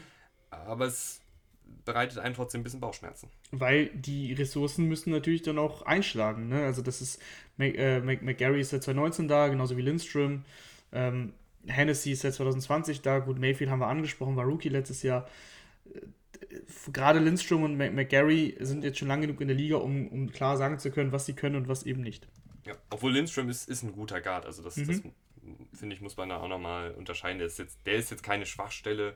Äh, der ist sehr, sehr gut als Laufblocker, solide als Passblocker und deshalb ein, ein guter Starter. Genug Offensive Line Talk. Obwohl, übrigens, weißt du, wen sie geholt haben als undrafted Free Agent? Äh, Tyler Vrabel, den Sohn von Mike Vrabel. Oh, fand, fand ich ganz cool. Spannend, ja, tatsächlich. Aber ob der jetzt ins, also keine Ahnung, ob der es jetzt da ins Team schafft. Äh, sie haben nämlich, finde ich, ein paar ganz, ganz solide Backups. Äh, können wir auch noch ganz kurz anreißen. Elijah Wilkinson, äh, Jermaine Ifedi haben beide Snaps in der Liga schon gesehen, haben beide schon viele Spiele als Starter gemacht. Die sind solide. Drew Dorman hat hier und da mal ganz gute Ansätze gezeigt, letztjähriger Viertrunden-Pick. Also die Kadertiefe finde ich ist in Ordnung. Äh, nur sind die Starter halt nicht so gut. die Starter sind auch äh, in anderen Gruppen nicht so gut, nämlich in der Defense eigentlich ähm, fast durchweg. Fangen wir mal an, ganz vorne ähm, in, der, in der Interior Defensive Line. Du hast natürlich Grady Jarrett, der ähm, ein wirklich sehr guter Defensive Tackle ist, gerade als Pass Rusher da ähm, wirklich gute Zahlen auflegt. Letztes Jahr nur ein Sack gehabt, aber die Pressure-Zahlen 36 auch nicht mega. Er hat da schon deutlich bessere Saisons gehabt, aber für einen Defensive Tackle ist es trotzdem immer noch gut. Ähm, sie haben Eddie Goldman geholt äh, aus, aus Chicago. Der ist meiner Meinung nach mehr Name als Spieler ähm, weil Eddie Goldman hatte wirklich gute, gute Tage in Chicago, gerade in der Saison, wo, wo sie diese sehr, sehr gute Defense hatten, äh, als Nose Tackle, da sehr, sehr gut gespielt. Ein schöner Laufstopper, der dann aber auch damals auch wirklich Druck auf den Quarterback kreieren konnte. Das ist jetzt ähm, letztes Jahr dann nicht mehr so gewesen und auch im, gegen den Lauf hat er dann Probleme gehabt. Und ähm, du hast noch Take von Graham auf der anderen Seite von, von Grady Jarrett. Äh, war letztes Jahr ein Fünftrunden-Pick. Ähm, ja, und so hat er auch gespielt. Hm, man hat nicht viel gesehen von ihm. Hatte, glaube ich, auch keinen Sack. Äh, Pressures waren auch nicht hoch. Ähm, theoretisch hast du noch Marlon Davidson, der ähm, 2020 in die Liga kam als Zweitrunden-Pick. Aber auch der konnte sich bisher in der NFL jetzt nicht etablieren. Die Falcons hatten, wenn ich das richtig gesehen habe, auch die schlechtesten Pressure-Zahlen der Liga. Ähm, also das ist, das ist einfach eine große Schwäche letztes Jahr gewesen und ich sehe jetzt noch nicht so richtig, warum das dieses Jahr so viel besser werden soll. Mhm. Ja, vor allen Dingen, sie haben ja auch äh, den gleichen Defensivkoordinator wieder. Äh, Dean Pease, wirklich eine absolute Coaching-Legende, muss man sagen. Aber äh, bei dem Wort Legende weiß man ja schon, der ist nicht mehr der Allerjüngste. Also ist äh, auf jeden Fall schon im, im Ü70-Club ähm, unterwegs, 1949 geboren. Äh, Jawohl. Also 72 Jahre alt und er ist relativ relativ innovativ oder beziehungsweise relativ variabel mit seiner Defensive. Also ist jetzt nicht so ein sturer alter Coach, der einfach seinen Stiefel seit 30 Jahren runtercoacht, sondern er ist da jemand, der hier und da mal Coverages ähm, mixt, der auch mal mit einer 3-4, mit einer 4-3 Front aufs Spielfeld kommt. Aber ich habe trotzdem das Gefühl, es kann halt sein, dass ihn einfach so ein bisschen die Zeit überholt hat. Also ich hätte es jetzt nicht schlimm gefunden, wenn äh, der Headcoach der Titans, der gute alte Arthur Smith, ähm, gesagt hätte, er will vielleicht mal einen, einen jungen, kreativen Defensivkoordinator mal ranlassen. Mal gucken, ob er da was rauskitzeln kann. Ich weiß jetzt nicht, ob Dan Peace da jetzt so viel Potenzial rauskitzelt aus Spielern wie den Marlon Davidson, der immerhin ein Zweitrunden-Pick war. Mhm. Das ist so ein bisschen mein Problem. Oder ob jetzt unter, unter Peace ein Eddie Goldman seine Karriere wiederbelebt. Gehen wir zu den Outside-Linebackern, die im 3-4-System hier die Pass-Rusher sind. Mhm. Ähm, eine spannende Gruppe, weil gerade auch zwei Rookies dabei sind. Du hast äh, Arnold Ebikiti gedraftet in der zweiten Runde, du hast D'Angelo Malone in der dritten Runde geholt und auch Lorenzo Carter ist neu. Der kam aus, aus New York. Warst du nicht immer so ein Lorenzo Carter-Believer? Ja. ja, oder? Ja. Also ich, ich kann es kurz durchgehen. Äh, Abby Caddy, sehr, sehr schneller, agiler Defensive End. Ich schätze mal, dass er vorerst nur so als Pass-Rush-Spezialist eingesetzt wird. Äh, das haben die Falcons ja auch dringend nötig, dass da mal jemand äh, mhm. abseits von Grady Jarrett äh, Druck auf den Quarterback macht. Malone ist so ein typischer Hybridspieler. Also ich glaube, dass er so ein bisschen Calvin Neu Andrew Van Ginkel mäßig äh, hier mal als Pass Rusher, da mal als Coverage äh, Linebacker oder beziehungsweise als Edge Rusher, der in Coverage droppt, eingesetzt werden kann, finde ich auch ganz gut, aber ist jetzt auch nicht jemand, der mich jetzt aus den Socken gehauen hat. Und Lorenzo Cataraman, der Typ hat so viel athletisches Potenzial und der hat es hier und da auch mal gezeigt. Äh, aber er, hat's eben auch, er hat eben auch schon super viele Möglichkeiten bei den Giants bekommen, in, einem, in einer guten Defensive bei den Giants. Äh, um sich dann auch mal wirklich krass zu steigern und hat es bisher halt nicht gezeigt.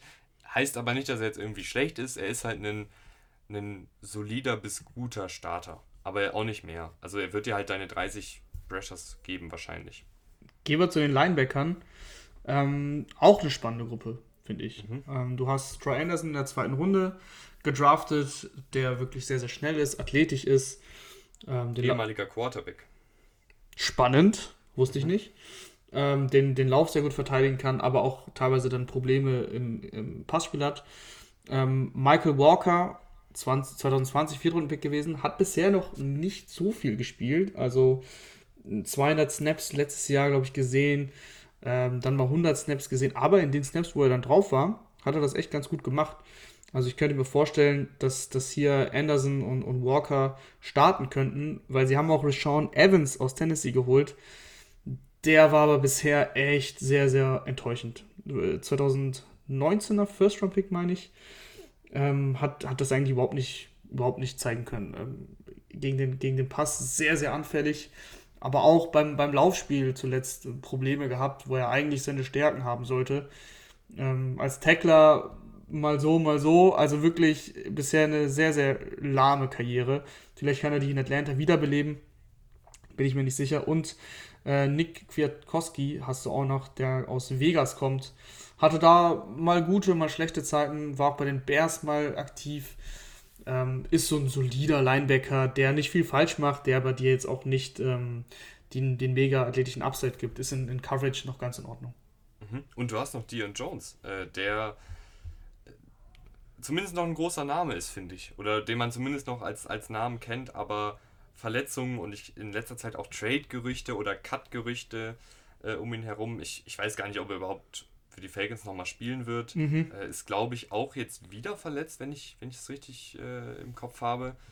Äh, und auch die letzten Saisons einfach nicht mehr so gut gewesen. War gerade in seinen ersten beiden oder ersten drei Jahren echt richtig, richtig gut als, als Cover-Linebacker, aber ich glaube, dass Verletzungen und vielleicht auch einfach das Alter, weil er ist jetzt auch nicht mehr der allerjüngste, ähm, einfach irgendwie ihm so ein bisschen einen Strich durch die Rechnung gemacht haben und er hat echt abgebaut über die letzten Saisons und ist einfach nicht mehr dieser Elite-Coverage-Linebacker.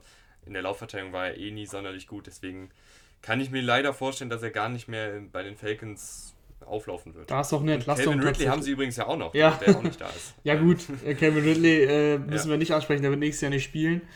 Ähm, das steht fest, bei Dion Jones wissen wir es noch nicht genau, aber äh, die es sind auch wirklich Gerüchte da, dass er halt tatsächlich gecuttet wird, ähm, weil er nach dem 1. Juni, dieses klassische Post-June 1, ähm, könnte man ihn für 5 Millionen ähm, Death Cap äh, loswerden.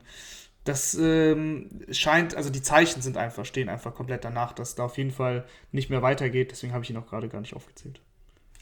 Gehen wir rüber zur Secondary, wo ein Spieler richtig, richtig abgeliefert hat letztes Jahr. AJ Terrell in Coverage äh, letzte Saison. Und das muss man ja auch dazu sagen, ohne Pass Rush, ohne krasse Unterstützung durch Safeties oder andere Cornerbacks, ohne ein gutes Linebacker-Spiel, ohne einen sonderlich krassen Defensive Coordinator hat AJ Terrell in Coverage 200 Yards zugelassen als Cornerback. Ja, es ist ähm, extrem. 29 Catches bei 66 Targets. Äh, dazu noch drei Interceptions, 13 Pass-Breakups äh, und nur vier Strafen. Also wirklich eine, eine Wahnsinnssaison. Eine, eine Mega-Saison. Ich weiß gar nicht, er ist, glaube ich, nicht im All-Pro-Team gelandet, oder? Er ist, glaube ich, nicht mal im Pro Bowl gelandet. Ja, das ist halt lächerlich. Äh, aber das wissen wir ja beim Pro Bowl. Ähm, nee, also es ist ein bisschen bitter, dass er eben bei den, bei den Falcons rumgurkt, weil, weil diese Defense einfach trotz, trotz ihm waren sie auch in Coverage insgesamt wirklich schlecht. Also das ist schon sehr, sehr enttäuschend für ihn. Aber er persönlich ähm, mit seiner Breakout-Season unfassbar gut gespielt. Du hast die Stats schon genannt, äh, muss man nicht mehr viel zu sagen. Äh, sie kriegen Casey Hayward dies Jahr noch dazu, mhm. der als Free Agent dazu kommt, ähm, hat seine Karriere in Vegas wiederbelebt, war da wirklich echt solide, man kann sogar gut sagen, also hatte da richtig gute Ansätze. Ähm, ist dann gegen Ende der Saison auch ein bisschen nachgelassen, aber insgesamt auf jeden Fall wirklich gut, dass du da eine Veteran Presence hast, wie du eben schon gesagt hast, ähm, bei, bei, den, bei den Panthers, glaube ich. Ähm, von daher hat mir die Verpflichtung ganz gut gefallen. Und im Slot denke ich, dass Isaiah Oliver starten wird. 2018 in die Liga gekommen als Zweitrunden-Pick. Letztes Jahr die, die meisten Snaps, die er gespielt hat, eben im Slot gespielt. Ähm, waren nicht viele tatsächlich, äh, so 130 meine ich, habe ich gesehen. Aber was er da gezeigt hat, war okay. Ähm, er hat bisher noch nicht sein volles Potenzial ausschöpfen können in der NFL, aber das muss man noch nicht aufgeben. Nee, äh, muss man nicht. Äh, Casey Hayward, finde ich, war auch eine sehr, sehr gute Verpflichtung. Ich habe nur, und das sage ich jedes Mal bei alten Cornerbacks, halt immer Schiss, dass es auch schnell bergab gehen kann. Ähm, aber in der Theorie ein super erfahrener äh, Cornerback, der eine Menge Spielintelligenz mitbringt und äh, hoffentlich dann auch gegenüber von AJ Terrell äh, mal für ein bisschen Stabilität sorgt, weil das war halt auch so ein Ding äh, bei den gegnerischen Offensiven. Die haben gesehen, wie gut AJ Terrell ist und haben ihn dann fast gar nicht mehr, haben fast gar nicht mehr in seine Richtung geworfen, weil halt der andere Cornerback, ich glaube, es war Fabian Moreau, ja. ähm, einfach, also dann wirfst du halt lieber zehnmal im Spiel Richtung Fabian Moreau als ähm, fünfmal zu Terrell und fünfmal zu Moreau. Also das war dann halt einfach so ein Effekt, äh, der, der stattgefunden hat. Und mit Hayward kannst du das halt, glaube ich, nicht ganz so einfach machen, dass du dann sagst, okay, wir werfen einfach jetzt nur auf Hayward, weil Terrell so gut ist. Definitiv. Ähm, Kadertiefe. Aber, aber, aber ja. ja. genau. Ich wollte sagen, ich wollte gerade sagen, aber die Kadertiefe ist echt schwierig. Ja, genau. Das wäre jetzt mein nächster Punkt gewesen. Ähm, dahinter wird es dann wirklich dünn. Also die Verpflichtung von Hayward war auch wirklich bitter nötig. Und das hat ja auch einen Grund, warum sie letztes Jahr eben nicht performt haben, trotz AJ Terrell, weil es dahinter eben eigentlich kaum wirkliche Optionen gibt, die du in der NFL ähm, starten lassen kannst. Äh, also ob es ein Darren Hall ist, der letztes Jahr in der vierten Runde dazu kam, ist natürlich der Rookie gewesen, äh, kann sich entwickeln, äh, ganz, ganz klar, aber das ist, das ist dann schon, ähm, schon sehr dünn insgesamt. Mhm. Ja, auch, auch äh, neben Darren Hall, äh, Tease Tabor, ein Mike Ford und so, das sind alles Spieler, die die haben hier und da mal ihre Möglichkeiten in der NFL bekommen, aber nicht viel gezeigt und ich, da ist auch, glaube ich, kein Entwicklungspotenzial mehr da. Entwicklungspotenzial ist aber, finde ich, bei Richie Grant da. Ähm, letztes Jahr in die Liga gekommen als Zweitrunden-Pick. Hat tatsächlich die meisten Snaps, die er gespielt hat, also er ist als Safety in die Liga gekommen, hat aber äh, auf Nickelback gespielt, also im Slot. Ähm, hat das aber nicht so gut gemacht muss man auch sagen. Ähm, ich finde auch einfach so, wie er gebaut ist, seine Stärken, es, ist, es spricht eigentlich gar nicht seinen Stärken, dass er im Slot gespielt hat. Ähm, dafür fehlt ihm einfach die Agilität. Da ist er nicht wendig für genug. Als Safety kann ich mir ganz gut vorstellen. Ich, ich bin wirklich unschlüssig, warum er da so wenig gespielt hat. Mhm. Sie, sie haben neben ihm noch Eric Harris, einen erfahrenen Routinier, der aber jetzt auch nicht so Bäume ausreißt, wie du immer so schön sagst. Mhm. Äh, ich würde, ich glaube, im Idealfall entwickeln sich Richie Grant und Jalen Hawkins zu einem Safety Duo. Ja. Also Jalen Hawkins hatte ja hier und da auch mal letztes Jahr gute Ansätze. ist aber auch so ein bisschen ein ähm, Achterbahnfahrtspieler, der mal gute Spiele hat, mal schlechte Spiele hat. Ähm, wenn bei Grant und Hawkins da noch die Stabilität reinkommt, ist das, glaube ich, im Idealfall dein, dein Safety-Duo. Was glaubst du denn, wie die Falcons abschneiden? Äh, die Falcons äh, haben, finde ich, nicht so viel Spielraum nach oben wie die Panthers, ähm, gehen aber genau wie die Panthers bei mir 5 und 12, weil ich einfach die Defensive, auch wenn sie natürlich äh, einen Abby Kelly geholt haben, einen Troy Anderson geholt haben, einen D'Angelo Malone geholt haben und einen Casey Hayward geholt haben, äh, ich weiß einfach nicht, ob die Defensive jetzt so viel besser dadurch wird. Ähm, dazu die Offensive, angeführt von Marcus Mariota, so gern ich ihn habe, muss auch er erstmal zeigen, ähm, dass er ein Starter in der Liga sein kann. Äh, die Offensive Line ist wackelig, die Receiver sind dünn besetzt. Ähm, das ist ein Team, was das wird von, von ihren Superstars leben. Äh, wenn, wenn Kyle Pitts eine sehr, sehr gute Partie macht, ein Drake London vielleicht, äh, ein Cordell Patterson seine Partien hat oder ein Grady Jarrett vielleicht mal ein Spiel übernimmt oder ein AJ Terrell, äh, dann kann da hier und da mal ein Sieg bei rumkommen. Aber ich, ich sehe halt nicht so richtig. Äh, das ganze Team ist, hat zu viele Baustellen, finde ich, ähm, um jetzt hier mehr als 5 und 12 zu geben.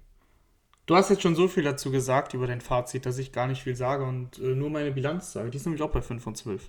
Mhm. Von daher muss man da auch nicht großartig anführen. Ich gehe da bei eigentlich fast allem mit, was du gerade gesagt hast. Und bevor wir dann jetzt rübergehen zu den New Orleans Saints, noch ein kurzes Wort von unserem Sponsor MyWorld. Äh, denn die haben nochmal richtig einen draufgelegt und eine Menge neuer Partner dazu gewonnen. Insgesamt haben sie 150.000 Partner. Äh, was ist MyWorld überhaupt? Äh, MyWorld ist eine Webseite, bei der ihr Geld zurückerhaltet bei jedem Einkauf. Also ein Cashback-Unternehmen. Äh, ihr könnt euch dieses Geld dann problemlos auf euer Konto auszahlen lassen, egal ob ihr also beim Edeka Online-Shop shoppt oder äh, ob ihr euch bei Saturn oder Mediamarkt Kopfhörer bestellen wollt oder bei Nike Sportartikel holt oder bei der Star-Tankstelle äh, Tankgutscheine holt, um für die günstigen 2 Euro pro Liter zu tanken. Ähm, ihr könnt bei MyWorld ein bisschen Geld zurückbekommen und so dann auch ein bisschen Geld sparen. Ähm, gerne, gerne unten in der Beschreibung draufklicken. Äh, da ist der Link zu MyWorld. Ähm, damit unterstützt ihr nicht nur euren Geldbeutel, sondern auch uns als Podcast. Und dann, Rahman, lass uns rübergehen zu den New Orleans Saints. Und so wie du mir eben den Vortritt bei Marcus Mariota überlassen hast, überlasse ich dir jetzt den Vortritt bei James Winston, der so ein bisschen ähm, ja, ein Sonntagsfahrer geworden ist und nicht mehr der furchtlose Formel 1-Fahrer ist der er damals bei den Tampa Bay Buccaneers war. Ja, definitiv. Also ich bin sehr überzeugt von James natürlich, weil James Winston hat hier immer die Anlagen gehabt.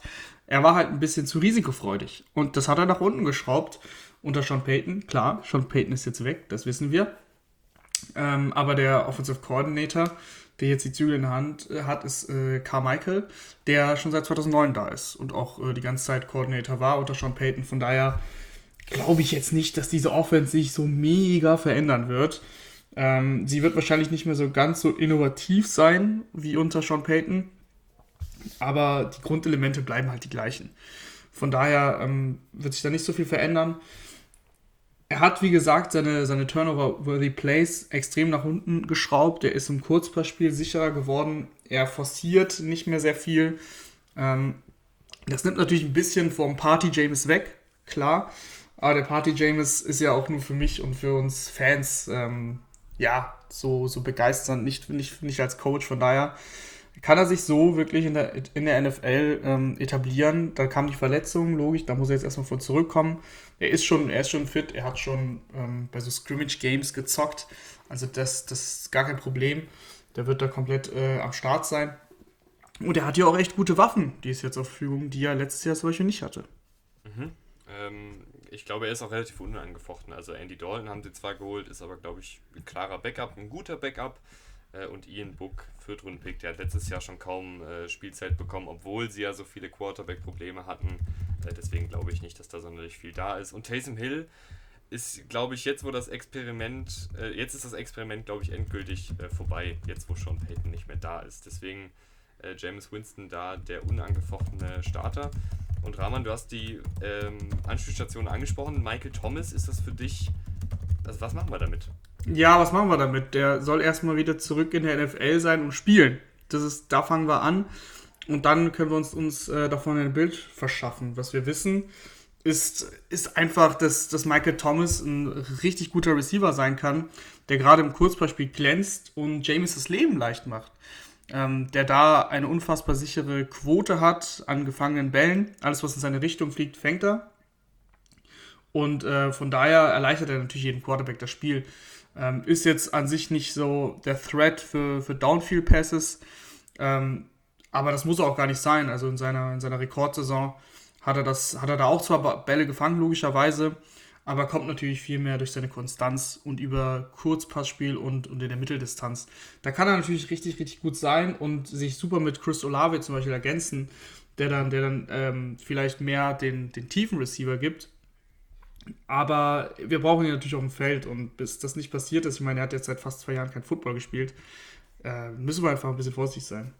Ja, aber mir gefällt äh, in dem Receiving Course, kann ich ja schon mal allgemein sagen, ähm, wie viele verschiedene Skillsets du hast. Also du hast gerade gesagt Michael Thomas äh, und auch Jarvis Landry würde ich da reinpacken. Äh, Zwei sehr physische Receiver, die hauptsächlich im Kurzpassspiel agieren können, wenn sie beide fit sind. Das ist bei beiden ja ähm, ein bisschen die Story in den letzten Jahren. Ähm, und dann eben auch Yards auf eigene Faust kreieren können und einfach tough sind ähm, beim Catchpunkt.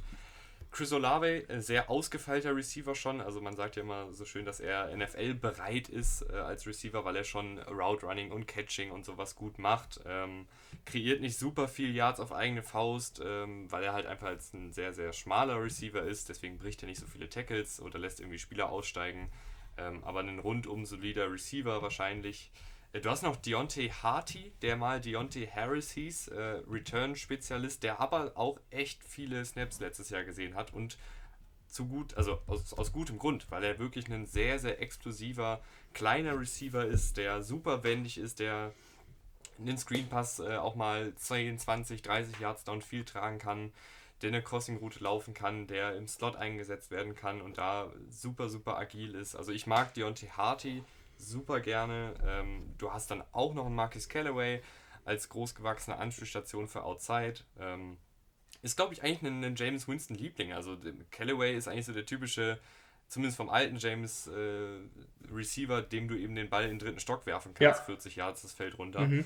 Ähm, kann man bestimmt hier und da auch mal auspacken. Und Dracon Smith hat auch schon seine Snaps in der NFL gespielt. Also du hast im Prinzip, wenn alle fit sind, sechs gute, teilweise sehr gute Receiver. Ja, also es ist ein sehr tiefes Receiving Corps. Ähm, das gefällt mir eigentlich ganz gut. Äh, Alvin Kamara turnt da ja auch noch rum, der, der sehr, sehr viel im Receiving Game eingesetzt wird. Von daher, da sind sie, da sind sie richtig gut aufgestellt. Über Camara müssen wir jetzt auch nicht viel reden. Ne? Ist, mit, ist mittlerweile jedem bekannt.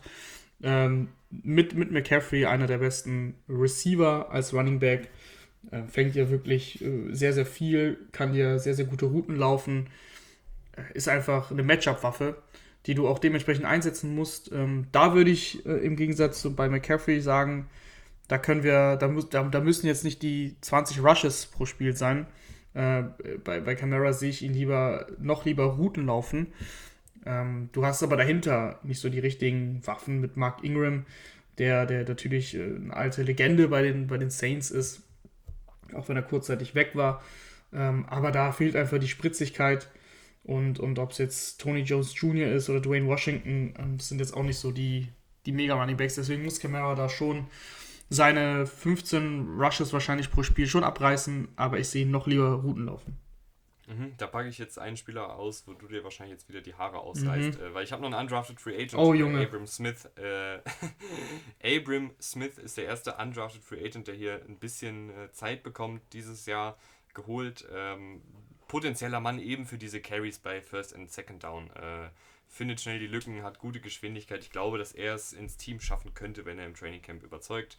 Also den kann man einfach mal im Auge behalten, gerade für die Saints-Fans. Ich glaube, für alle anderen ist jetzt der, der aktuell sechste Running Back auf dem äh, Depth-Chart nicht so super interessant. Aber Abram Smith, äh, bin ich drüber gestolpert, kann ein bisschen was. Vielleicht schafft er es ins Team. Ähm, die Offensive Line, Rahman, gefällt dir die? Die Offensive Line war, wäre immer so ein Prunkstück der Saints. Ähm, letztes Jahr dann aber echt nachgelassen, wirklich dann unterdurchschnittlich gespielt. Ähm, haben jetzt auch Armstead verloren. Also ist natürlich auch ein, ein, harter Schlag, haben ihn sofort ersetzt mit, mit Penning im Draft. Aber ähm, dass, dass das jetzt kein adäquater Satz gerade in der ersten Saison ist, ist, ist auch klar. Ähm, Penning braucht noch Feinschliff.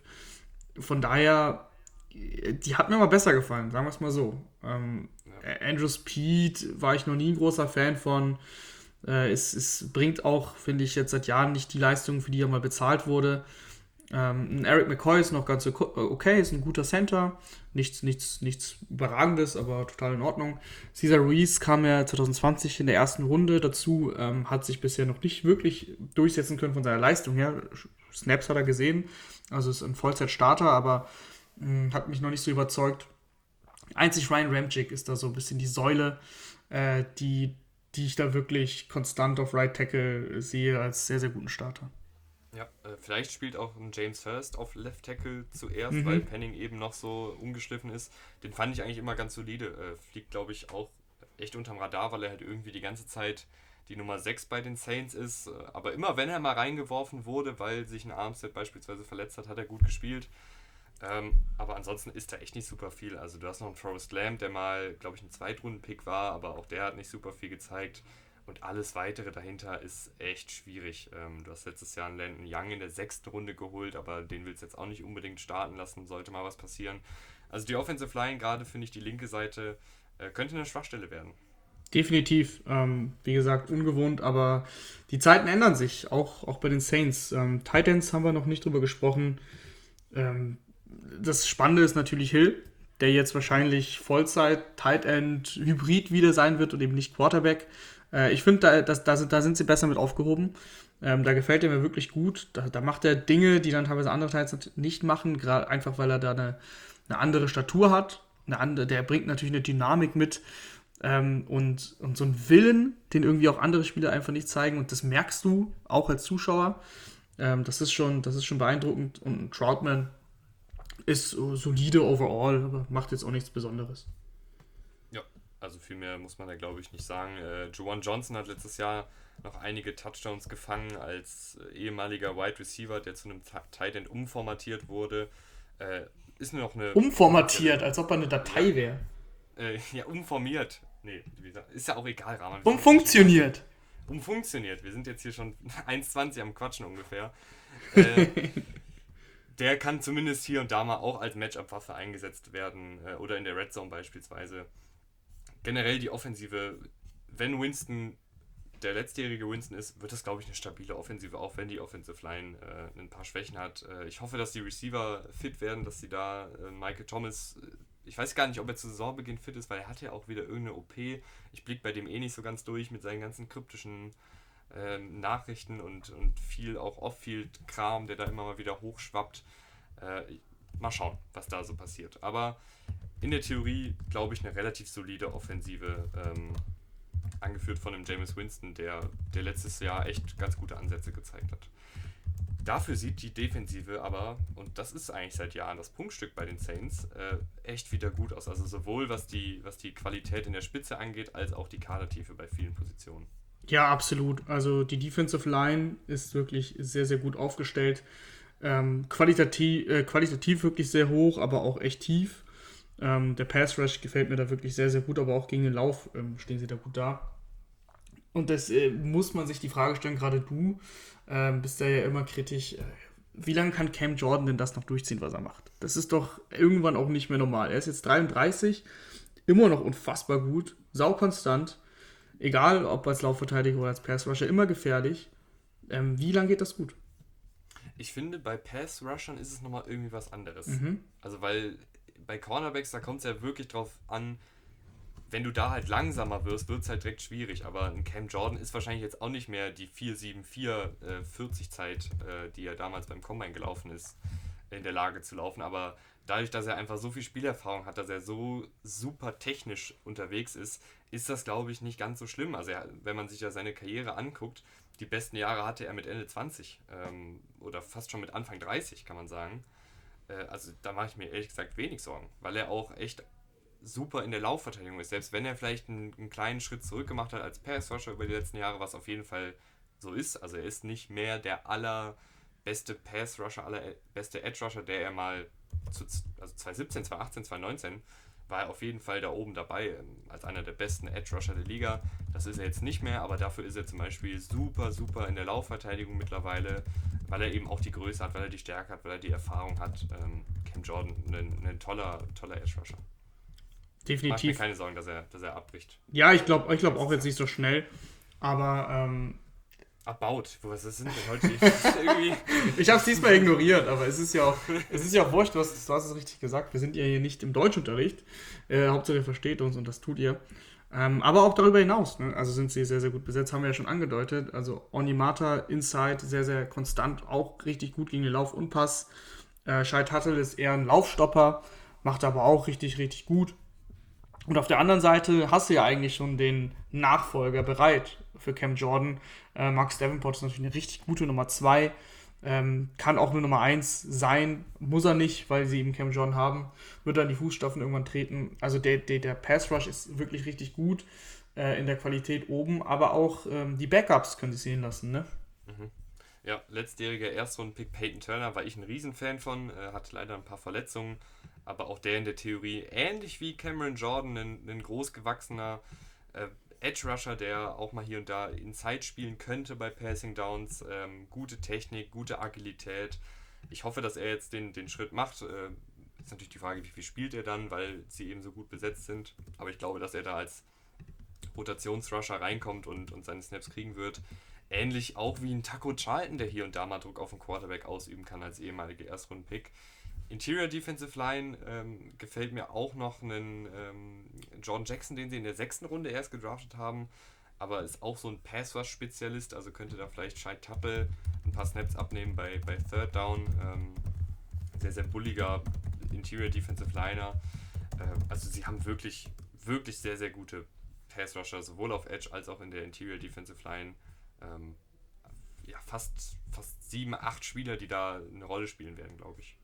Ja, Tanuk Passagnon äh, bei, den, bei den Chiefs, ein Cantavius Street kommt äh, von den 49ers. Also es ist wirklich, ist es wirklich ähm, sehr gut. Aber auch, auch die Linebacker gefallen mir. Also ähm, Pete Werner 2021, also letztes Jahr in der zweiten Runde gekommen, hat sich im ersten Jahr gut eingefügt, gerade gegen den Lauf sehr, sehr gut. Ähm, der Mario Davis, ja, eine, eine, Legend, schon, schon lange da, eine Legend, die unterm Radar fliegt. Äh, immer noch. Ähm, der Mario Davis sehr, sehr gut, auch schon älter, 33, glaube ich. Hm, ist aber stocksolide gegen den Lauf, stocksolide äh, als äh, Coverage-Spieler. Ähm, letztes Jahr nicht mehr die mega Pass-Rush-Zahlen gehabt, weil er war auch immer ein Elite-Blitzer. Ähm, also das, das kann er eigentlich auch. Von daher, die beiden, die werden da die meisten Snaps sehen. Ähm, du hattest noch einen Zach Bowen 2020 in der dritten Runde gedraftet, hat sich jetzt noch nicht so richtig einfügen können. Ähm, De, ähm, DeMarco Jackson kam jetzt dieses Jahr noch dazu im Draft in der fünften Runde. Also auch da hast du viele Möglichkeiten, definitiv. Mhm. Äh, Nephi Sewell haben sie übrigens auch noch als Undrafted Free Agent geholt. Ist der, der zweite Undrafted Free Agent, der jetzt hier wird. Ja, ja. nee, ist, ist, ist auch ein sehr, sehr äh, schmaler, kleiner Linebacker, der aber vielleicht so als Matchup-Waffe äh, bei, bei Passing Downs eingesetzt werden kann, wenn er es überhaupt ins Team schafft. Und ist der Bruder von Pinay Sewell, glaube ich. So, ist der Bruder so oder nämlich. verwandt auf jeden Fall. Pinay Sewell, für die, die es nicht wissen, ich glaube, es weiß hier jeder, aber der Left Tackle der Detroit Lions letztes mhm. Jahr als siebter Pick dazugekommen. Also das, das, das sieht schon in der Front richtig gut aus ähm, bei, den, bei den Saints. Wie beurteilst du die Cornerbacks? Auch, also die Defensive wirklich durch die Bank weg sehr, sehr gut. Mhm. Auch hier hast du äh, Marshawn Lattimore, der einer der besten Cornerbacks der Liga ist, weil er halt äh, die athletischen Tools hat, aber gleichzeitig auch super spielintelligent ist, ähm, echt in Man-Coverage wenig verliert und ähm, seinen Job da als Nummer 1 Cornerback äh, richtig gut macht. Ein Polson Adibo hat gute Ansätze gezeigt. Ähm, Bradley Roby hast du noch geholt, der auch schon viel Erfahrung hat und, und durchaus auch mal gute Saisons gespielt hat. Lonte Taylor hast du in der zweiten Runde dieses Jahr geholt, der eine Menge Athletik mitbringt, noch ein bisschen Feinstift braucht. Aber wenn das dein vierter Cornerback ist, äh, ein Zweitrunden-Pick dieses Jahr, dann, dann gibt es nicht viel zu meckern. Und auch im Slot hast du einen CJ Gardner Johnson, der sehr, sehr gut Trash talken kann, aber auch ganz gut covern kann. Äh, eine Menge Wumms mitbringt in der Laufverteidigung. PJ Williams äh, kann da prinzipiell auch spielen. Also ihr merkt schon, wenn wir diese ganzen Namen runterrattern, das sind jetzt schon wieder sechs Spieler gewesen, die ich genannt habe, äh, die alle prinzipiell starten könnten. Ja, es ist, äh, es ist schon extrem krass. Ähm, bei Marshall Lattimore ist bei mir eins der hängen geblieben, das sind die Pass-Breakups. Das ist ja unfassbar. 18 Pass-Breakups. Mhm. Ähm, das ist zum Vergleich, ich glaube, der zweite Ähm, also der zweite in der Riege kommt dann, glaube ich, mit 15, 14, irgendwie sowas hatte ich gesehen. Also das ist schon mal nochmal deutlich mehr. 18 Pass-Breakups, das ist ja mehr als ein Pass-Breakup pro Spiel. Und ein Pass-Breakup, da gehen Interceptions in die Statistik nicht rein. Also das ist nochmal, das ist nochmal was anderes. Äh, von daher, das ist schon sehr, sehr gut. Da hat er die Liga eben klar angeführt. Also mir gefällt das auch richtig gut. Ähm, eine super Defense. Wir haben noch nicht über die Safeties geredet, machen wir jetzt gleich. Das ist auch nicht so schlecht. Ähm, eine sehr, sehr gute Defense und vor allem sehr tief. Also da mangelt es eigentlich an wenig. Ähm, sie haben natürlich in der Safety, äh, der Safety, in der, in der Safety-Gruppe äh, noch einen Splash gelandet mit Matthew, der eben mhm. auch aus Louisiana stammt, LSU gespielt hat. Das haben sie natürlich groß zelebriert. Ähm, Tyron Matthew, ja, dieser, dieser Spieler, der dann, ich glaube, gerade in einer guten Defensive, er macht schon eine schlechte Defensive immer besser, weil er da sehr, sehr gut koordiniert aber in einer guten Defensive, wo er den, den Cornerbacks auch nicht ganz so viel aushelfen muss, kann er, glaube ich, noch mehr mit seinen Instinkten arbeiten und noch mehr Turnover forcieren. Ja, und ich, und ich glaube, dass die Saints auch echt viel Spaß haben könnten, wenn sie anfangen, ähm, nach dem Snap und vor dem Snap zu rotieren. Weißt du, dass du dann, du startest beispielsweise mit CJ Gardner Johnson, der ja auch Safety spielen kann, im Slot und mit Matthew auf Safety, aber dann nach dem Snap tauschen die beiden die Position oder du, du rotierst da weiter rum oder spielst auch mal mit drei Safeties äh, oder in der Single High Coverage dann nur mit Marcus May. Also du kannst wirklich eine Menge machen mit diesen Puzzlestücken in der Defensive ähm, und das gefällt mir sehr, sehr gut. Über Marcus May haben wir jetzt noch nicht geredet. Auch ein sehr guter Safety, äh, der letztes Jahr leider erst nicht so gut gespielt hat und sich dann verletzt hat, aber ich glaube, dass auch er davon profitieren wird, jetzt hier einen guten Passwash zu haben, gutes Coaching, äh, eine gute Linebacker- und Cornerback-Gruppe äh, vor ihm hat. Also ich kann mir das vorstellen, dass Matthew und May einfach von dem Umfeld, was sie jetzt haben, auch nochmal profitieren würden und dann ähm, gut spielen werden beide. Ich fange diesmal mal mit der, mit der Bilanz an, die ich habe. Ja, es ist ein bisschen schade, dass sie, dass sie Sean Payton verloren haben, weil da habe ich einen Sieg abgezogen. Ähm, deswegen bin ich nur bei, nur bei 10 und 7. Mir gefällt das Team, Team eigentlich sehr, sehr gut. Aber natürlich kann ich jetzt, ähm, auch wenn ich ihn sehr mag, James Winston nicht behandeln, als ob er ein Elite-Quarterback äh, wäre. Von daher ist natürlich Quarterback schon ein kleines Fragezeichen. Es ist auf jeden Fall kein, äh, kein Top-10-Starter und das, das äh, zieht dir natürlich ein bisschen was ab. Die Offensive Line ist nicht so gut. Aber mir gefallen die Skill Positions sonst. Also Receiver, Running Back ist sehr, sehr gut bei den, bei den Saints und die Defense ist Top 5 von den Namen und von der, also von der Tiefe. Äh, von daher machen sie da natürlich einiges gut. Ich lande dann deswegen eben bei 10 und 7. Wenn es richtig gut läuft, kann es auch Richtung 11, 6 oder sogar 12, 5 gehen, aber das, das habe ich mir nicht getraut. Äh, wir sind uns heute relativ einig. Ich bin auch bei 10 und 7 rausgekommen. Ähm, die Saints sind ja seit Jahren einfach ein sehr, sehr stabiles Team und eine sehr, sehr stabile Organisation. Ähm, dieses Jahr gefällt mir auch wieder sehr gut die Mischung aus jungen Talenten, aber gleichzeitig auch vielen erfahrenen Leuten wie ein Demario Davis, wie ein Cameron Jordan. Ähm, also ich weiß nicht, wie dieses Team wirklich floppen soll. Selbst ohne Sean Payton. Ja, nee, floppen auf keinen Fall. Talent, Talent, da. Also ich, ich glaube, dass sie relativ safe äh, acht Siege oder so. Sie haben einen werden. sehr hohen Floor, ne? Mhm. Ja. Ich glaube auch, dass, ähm, dass, da, dass da theoretisch bis zu eben 12, 13 Siege drin sind. In der Theorie, da müsste halt James abliefern wie ein Top 5 Quarterback. Aber es ist möglich. Ja, aber auch ich komme bei 10 und 7 raus und äh, die Saints werden, werden eine gute Saison spielen, so oder so. Werden denn die Tampa Bay Buccaneers auch eine gute Saison spielen? ich glaube, das, das, ist jetzt wirklich eine rhetorische Frage. Also, ja, äh, ja, man hatte ja echt gedacht, oh, als Brady kurz in Rente war und als ein paar Spieler weg waren, dass das vielleicht jetzt schon wieder das Ende der, der Buccaneers ist vorerst. Aber jetzt sind irgendwie doch wieder fast alle da und das, der Kader sieht halt echt wieder bombastisch aus. Ja, absolut. Also ähm, Receiver ist noch ein kleines Fragezeichen, je nachdem wann Chris Godwin zurückkommt, aber das sieht schon sehr, sehr gut aus. Ich weiß gar nicht, bei den Bucks, wo soll man da anfangen? Klar, Tom Brady. Müssen wir noch so viel zu Tom Brady sagen? ich weiß, kannst ein bisschen was erzählen, wie, dass er mit äh, 43 letztes Jahr vielleicht noch der beste Quarterback in der Liga war? Ja, vielleicht. also ich meine, er ist ja an sich, hätte, wäre er abgetreten, ist er ja wirklich, obwohl sie verloren haben, mit einem Knall abgetreten. Sie lagen 24, äh, 28, 14, glaube ich, zurück. Und in den letzten vier Minuten führt er sie noch zu zwei Touchdowns. Also das zeigt einfach, Tom Brady kann immer noch, äh, hat er den Arm, um auch einen Jalen Ramsey da alt aussehen zu lassen und, und Evans zum Touchdown zu bedienen. Ähm, kann immer noch sein ganz normales Kurz Kurzpassspiel durchziehen, wenig Fehler, schneller Release, den Ball einfach quer über das Feld verteilen, egal wer der Receiver ist.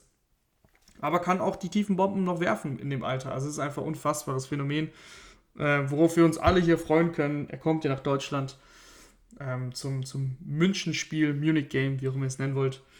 Äh, also das wird, das wird ein großes Spektakel mit Tom Brady. Die Frage ist, ob es drumherum besser geworden ist, vielleicht sogar ein bisschen schlechter geworden ist, weil ähm, Antonio Brown hat viel für viel Spektakel gesorgt, aber dass dir da Qualität verloren geht, ist auch klar. Du hast, äh, du hast Russell Gage geholt auf Receiver. Chris Gordon wird dir erstmal fehlen, habe ich schon angedeutet. Fehlt mit einem Kreuzbandriss. Und Mike Evans äh, ist immer noch ein richtig guter Receiver. Äh, jedes Jahr, in dem er gespielt hat, über 1000 Yards gefangen. Äh, wird aber auch nicht jünger, logischerweise. Ähm, ich glaube, mit, mit Tom Brady, da, da ist die Chemie da. Das wird richtig gut funktionieren. Da mache ich mir an sich keine Sorgen. Nur ähm, alles hinter Mike Evans ist so ein bisschen Fragezeichen. Russell Gage äh, hat bei Atlanta eigentlich ganz gut gespielt. Ähm, ich glaube, dass, dass Tom Brady, also du, du wirst an sich eher besser mit Tom Brady als schlechter. Von daher kann das schon, kann das schon auch funktionieren. Ähm, aber diese, diese Explosivität, die sie hatten mit Godwin, Evans und Brown, die ist halt nicht mehr da. Nee, ist nicht mehr da, aber ich, ich weiß nicht, wie dramatisch das wirklich ist. Ähm, weil Mike Evans ist immer noch da, ist immer noch ein Top-Outside-Receiver, macht das seit Jahren, wie du gesagt hast, super konstant, fliegt vielleicht sogar so ein bisschen unterm Radar, Weiß ich nicht. Fliegt der unter Radar? Ja, Eigentlich nicht. ja, doch, ich weiß, was du meinst.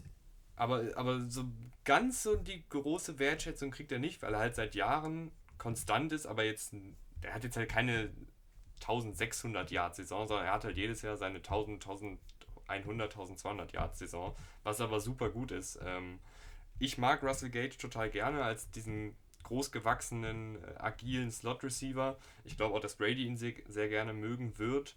Ähm, klar, Chris Godwin wird dir vielleicht am Anfang ein bisschen fehlen. Ich mochte damals auch Jalen Darden, den sie vorletztes Jahr, der, also letztes Jahr, aber im vorletzten Draft ähm, in der vierten Runde geholt haben, als so dynamische Anführstation, äh, ein bisschen kleiner gewachsen, aber dafür sehr, sehr agil, sehr, sehr schnell, äh, mit guten Händen und gutem Route Running fand ich. Hat aber in seiner Rookie-Saison jetzt nicht sonderlich viel gezeigt. Ähm, Tyler Johnson und Scotty Miller sind auch noch da, haben auch ihre Catches bekommen, aber auch die sind, glaube ich, eher Rotationsspieler. Also wenn jetzt Godwin länger ausfallen sollte und Gage nicht funktionieren sollte, dann gebe ich dir recht, dann könnte es ein bisschen dünn werden. Auf Tight End äh, fehlt es ja auch, weil Gronk weg ist. Ähm, OJ Howard hat nicht viel gespielt, aber auch der ist gegangen. Du hast jetzt Cameron Braid ähm, schon, schon länger da. Ist eine breite Anspielstation, gerade in der Red Zone immer gefährlich gewesen. Und Kate Otten, den, hast, den haben sie gedraftet in der vierten Runde. Man liest hier so ein bisschen raus, dass Kate Otten sogar starten soll und ähm, die Snaps eben auf Titan sehen soll. Da bin ich mal gespannt, ähm, wie das funktioniert, weil ich weiß, dass Tom Brady, das hat er schon betont, ein Fan von Braid ist, weil Braid eben echt schon sichere Hände hat ähm, und die, die einfachen Sachen solide und gut macht. Ja, aber Kate Otten macht eigentlich auch die einfachen Sachen gut. Aber er ist deswegen trotzdem Rookie. So, ja, deswegen wundert mich das aber nicht ja. so. Also äh, ist ein guter Allrounder mit, mit guten Händen, jetzt kein Überathlet, aber halt eben genau, was Brady halt liebt. Jemand, der trotzdem Separation kreieren kann, der die Bälle vor allen Dingen sicher fängt. Ähm, hatte aber auch im Laufspiel, was, das war ja auch so eine Eigenschaft, die Gronk natürlich mitgebracht hat, und der ist jetzt kein, kein Gronkowski im Laufblocken, weil das schafft, glaube ich, kein Tight End, außer vielleicht ein George Kittle. Ähm, Kate Otten hatte am College auch echt einige gute Blocks mit drin. Ähm, unter anderem auch einen Block, gegen Michigan und zwar gegen keinen geringeren als Aiden Hutchinson. Da hat er ihn wirklich mal äh, für ein, zwei Sekunden aufgehalten, was jetzt für ein Tight End gegen einen der besten Passrusher am College keine einfache Aufgabe ist.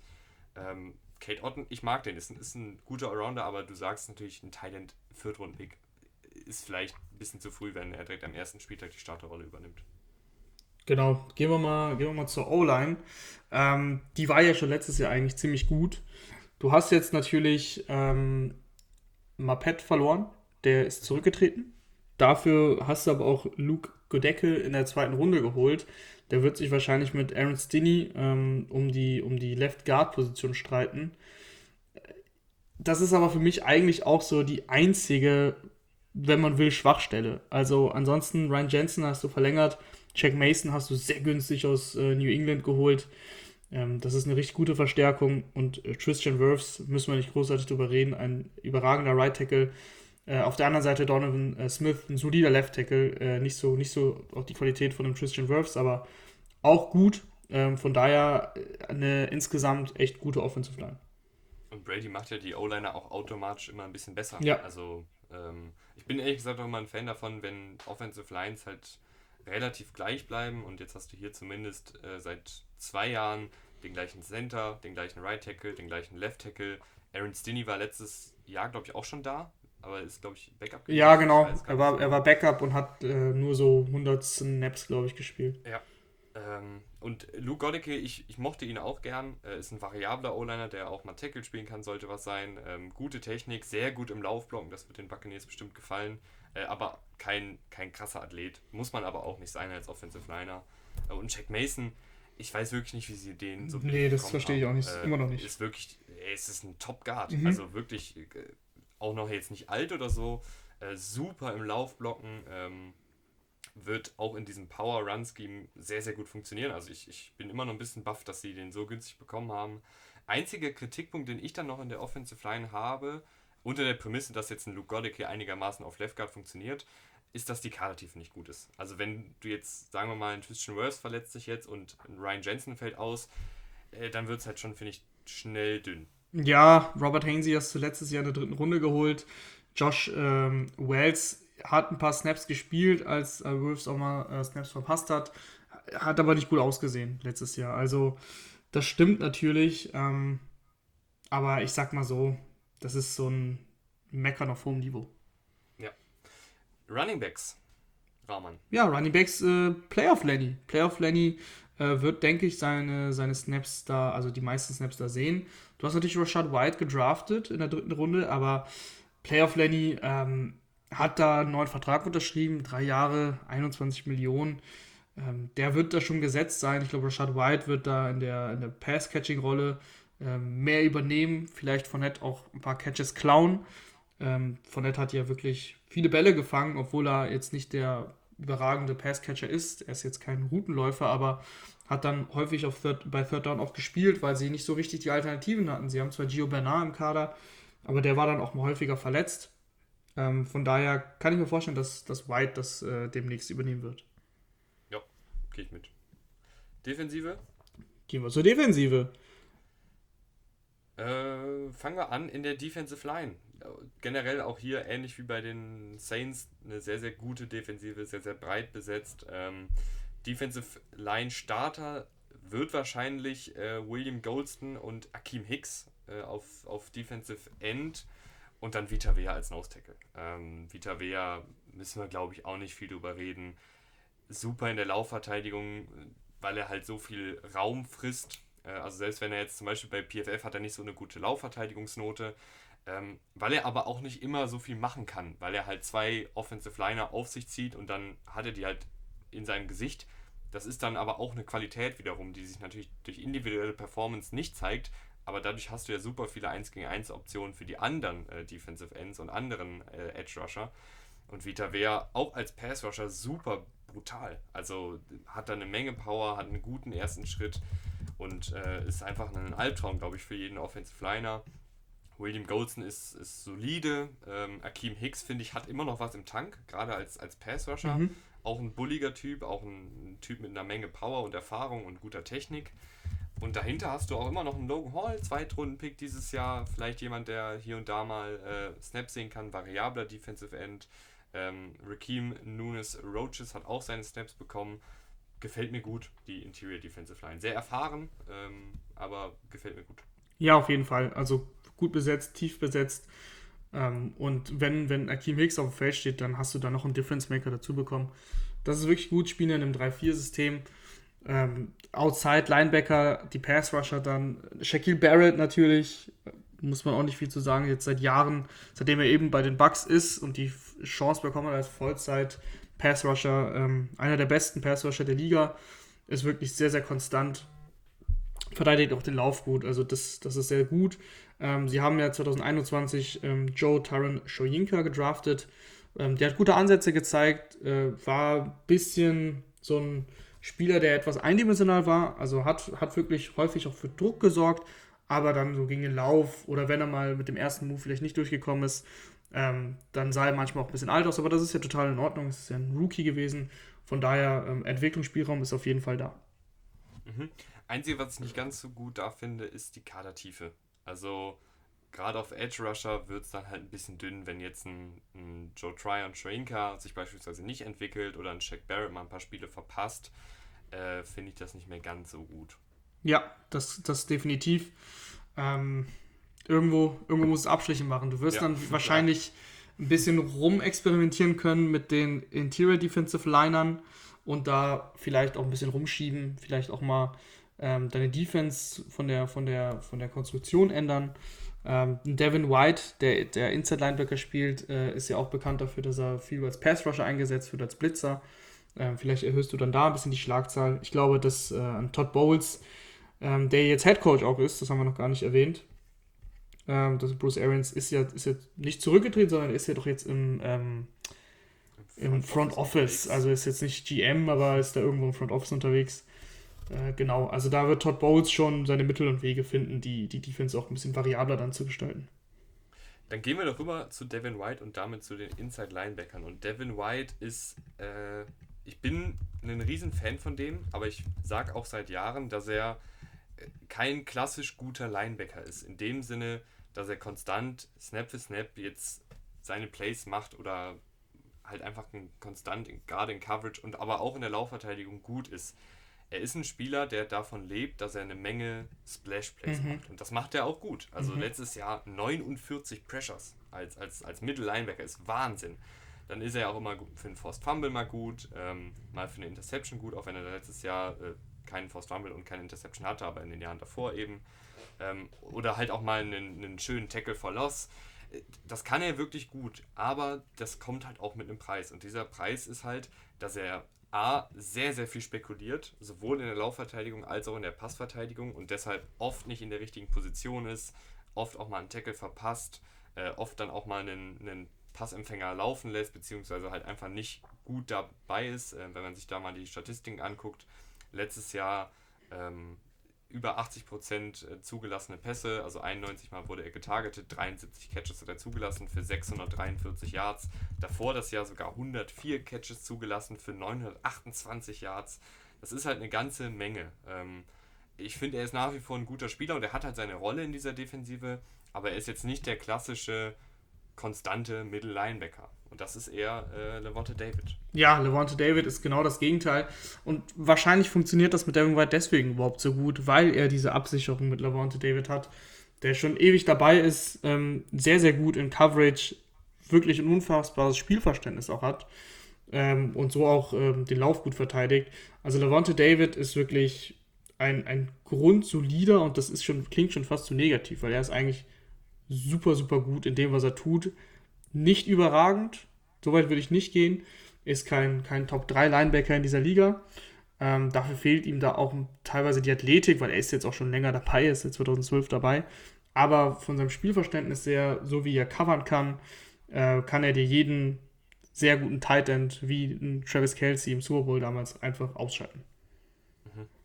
Ähm, Gehen wir rüber zur Secondary, obwohl ich zu den Linebacker noch sagen kann, auch hier die Karte ja, das, nicht sonderlich gut. Genau, das wollte ich gerade noch sagen. Ähm, ähm, umso besser dafür bei den Cornerbacks, Rahman. Ähm, du hast Carlton Davis, du hast äh, Jamal Dean als Outside-Starter, beides sehr, sehr gute, beides sehr, sehr physische Cornerbacks, die auch toll in dieses Scheme reinpassen, was eben auch viel Press-Man-Coverage spielt, ähm, wo sie dann eben auch viele 1 gegen 1 Situationen haben und das können beide gut.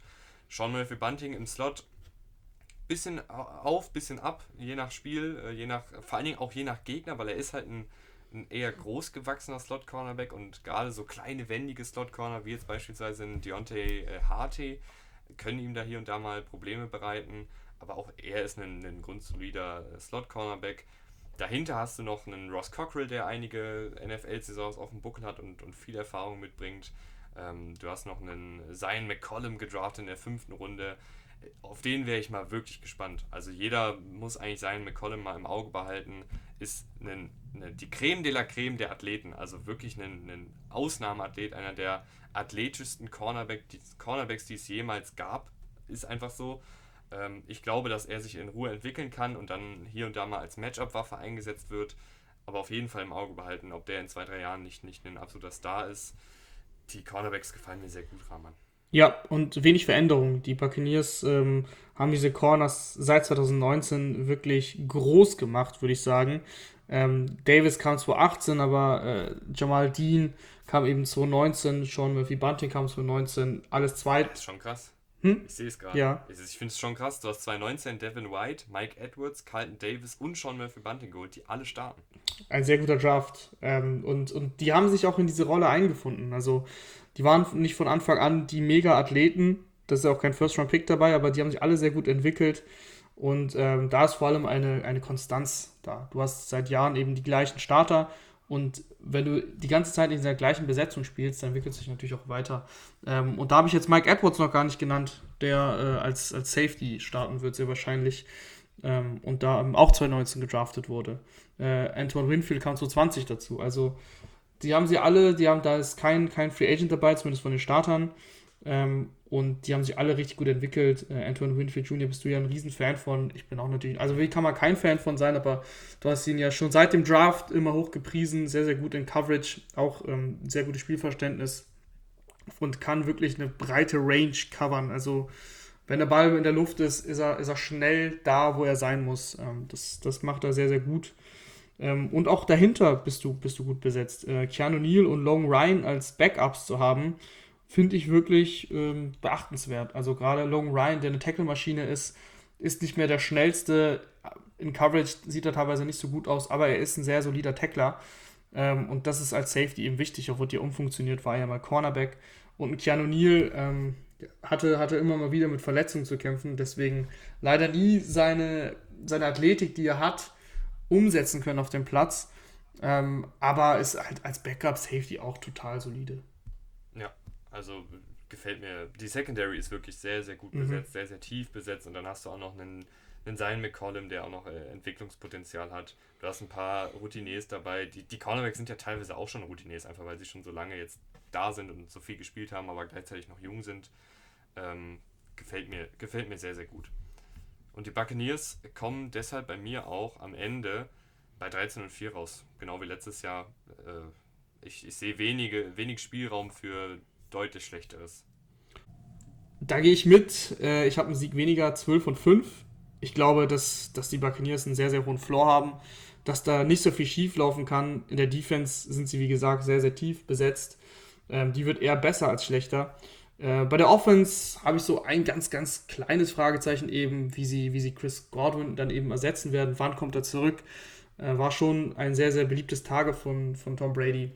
Aber das wird jetzt auch nicht den, den Braten fett machen, weil, weil er eben hoffentlich nach drei, vier, fünf Wochen zurückkommt ähm, und die, die Bugs sich in dem Sinne dann schon eingegroovt haben und Chris Godwin dann nahtlos diese Offense dann besser macht. Von daher zwölf Siege, also viel weniger kann ich mir auch wirklich nicht vorstellen.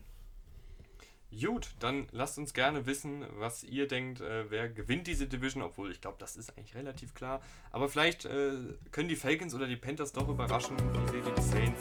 Schreibt uns gerne bei Social wieder einschalten. Und wir sagen bis dann. Ciao. Ciao, ciao.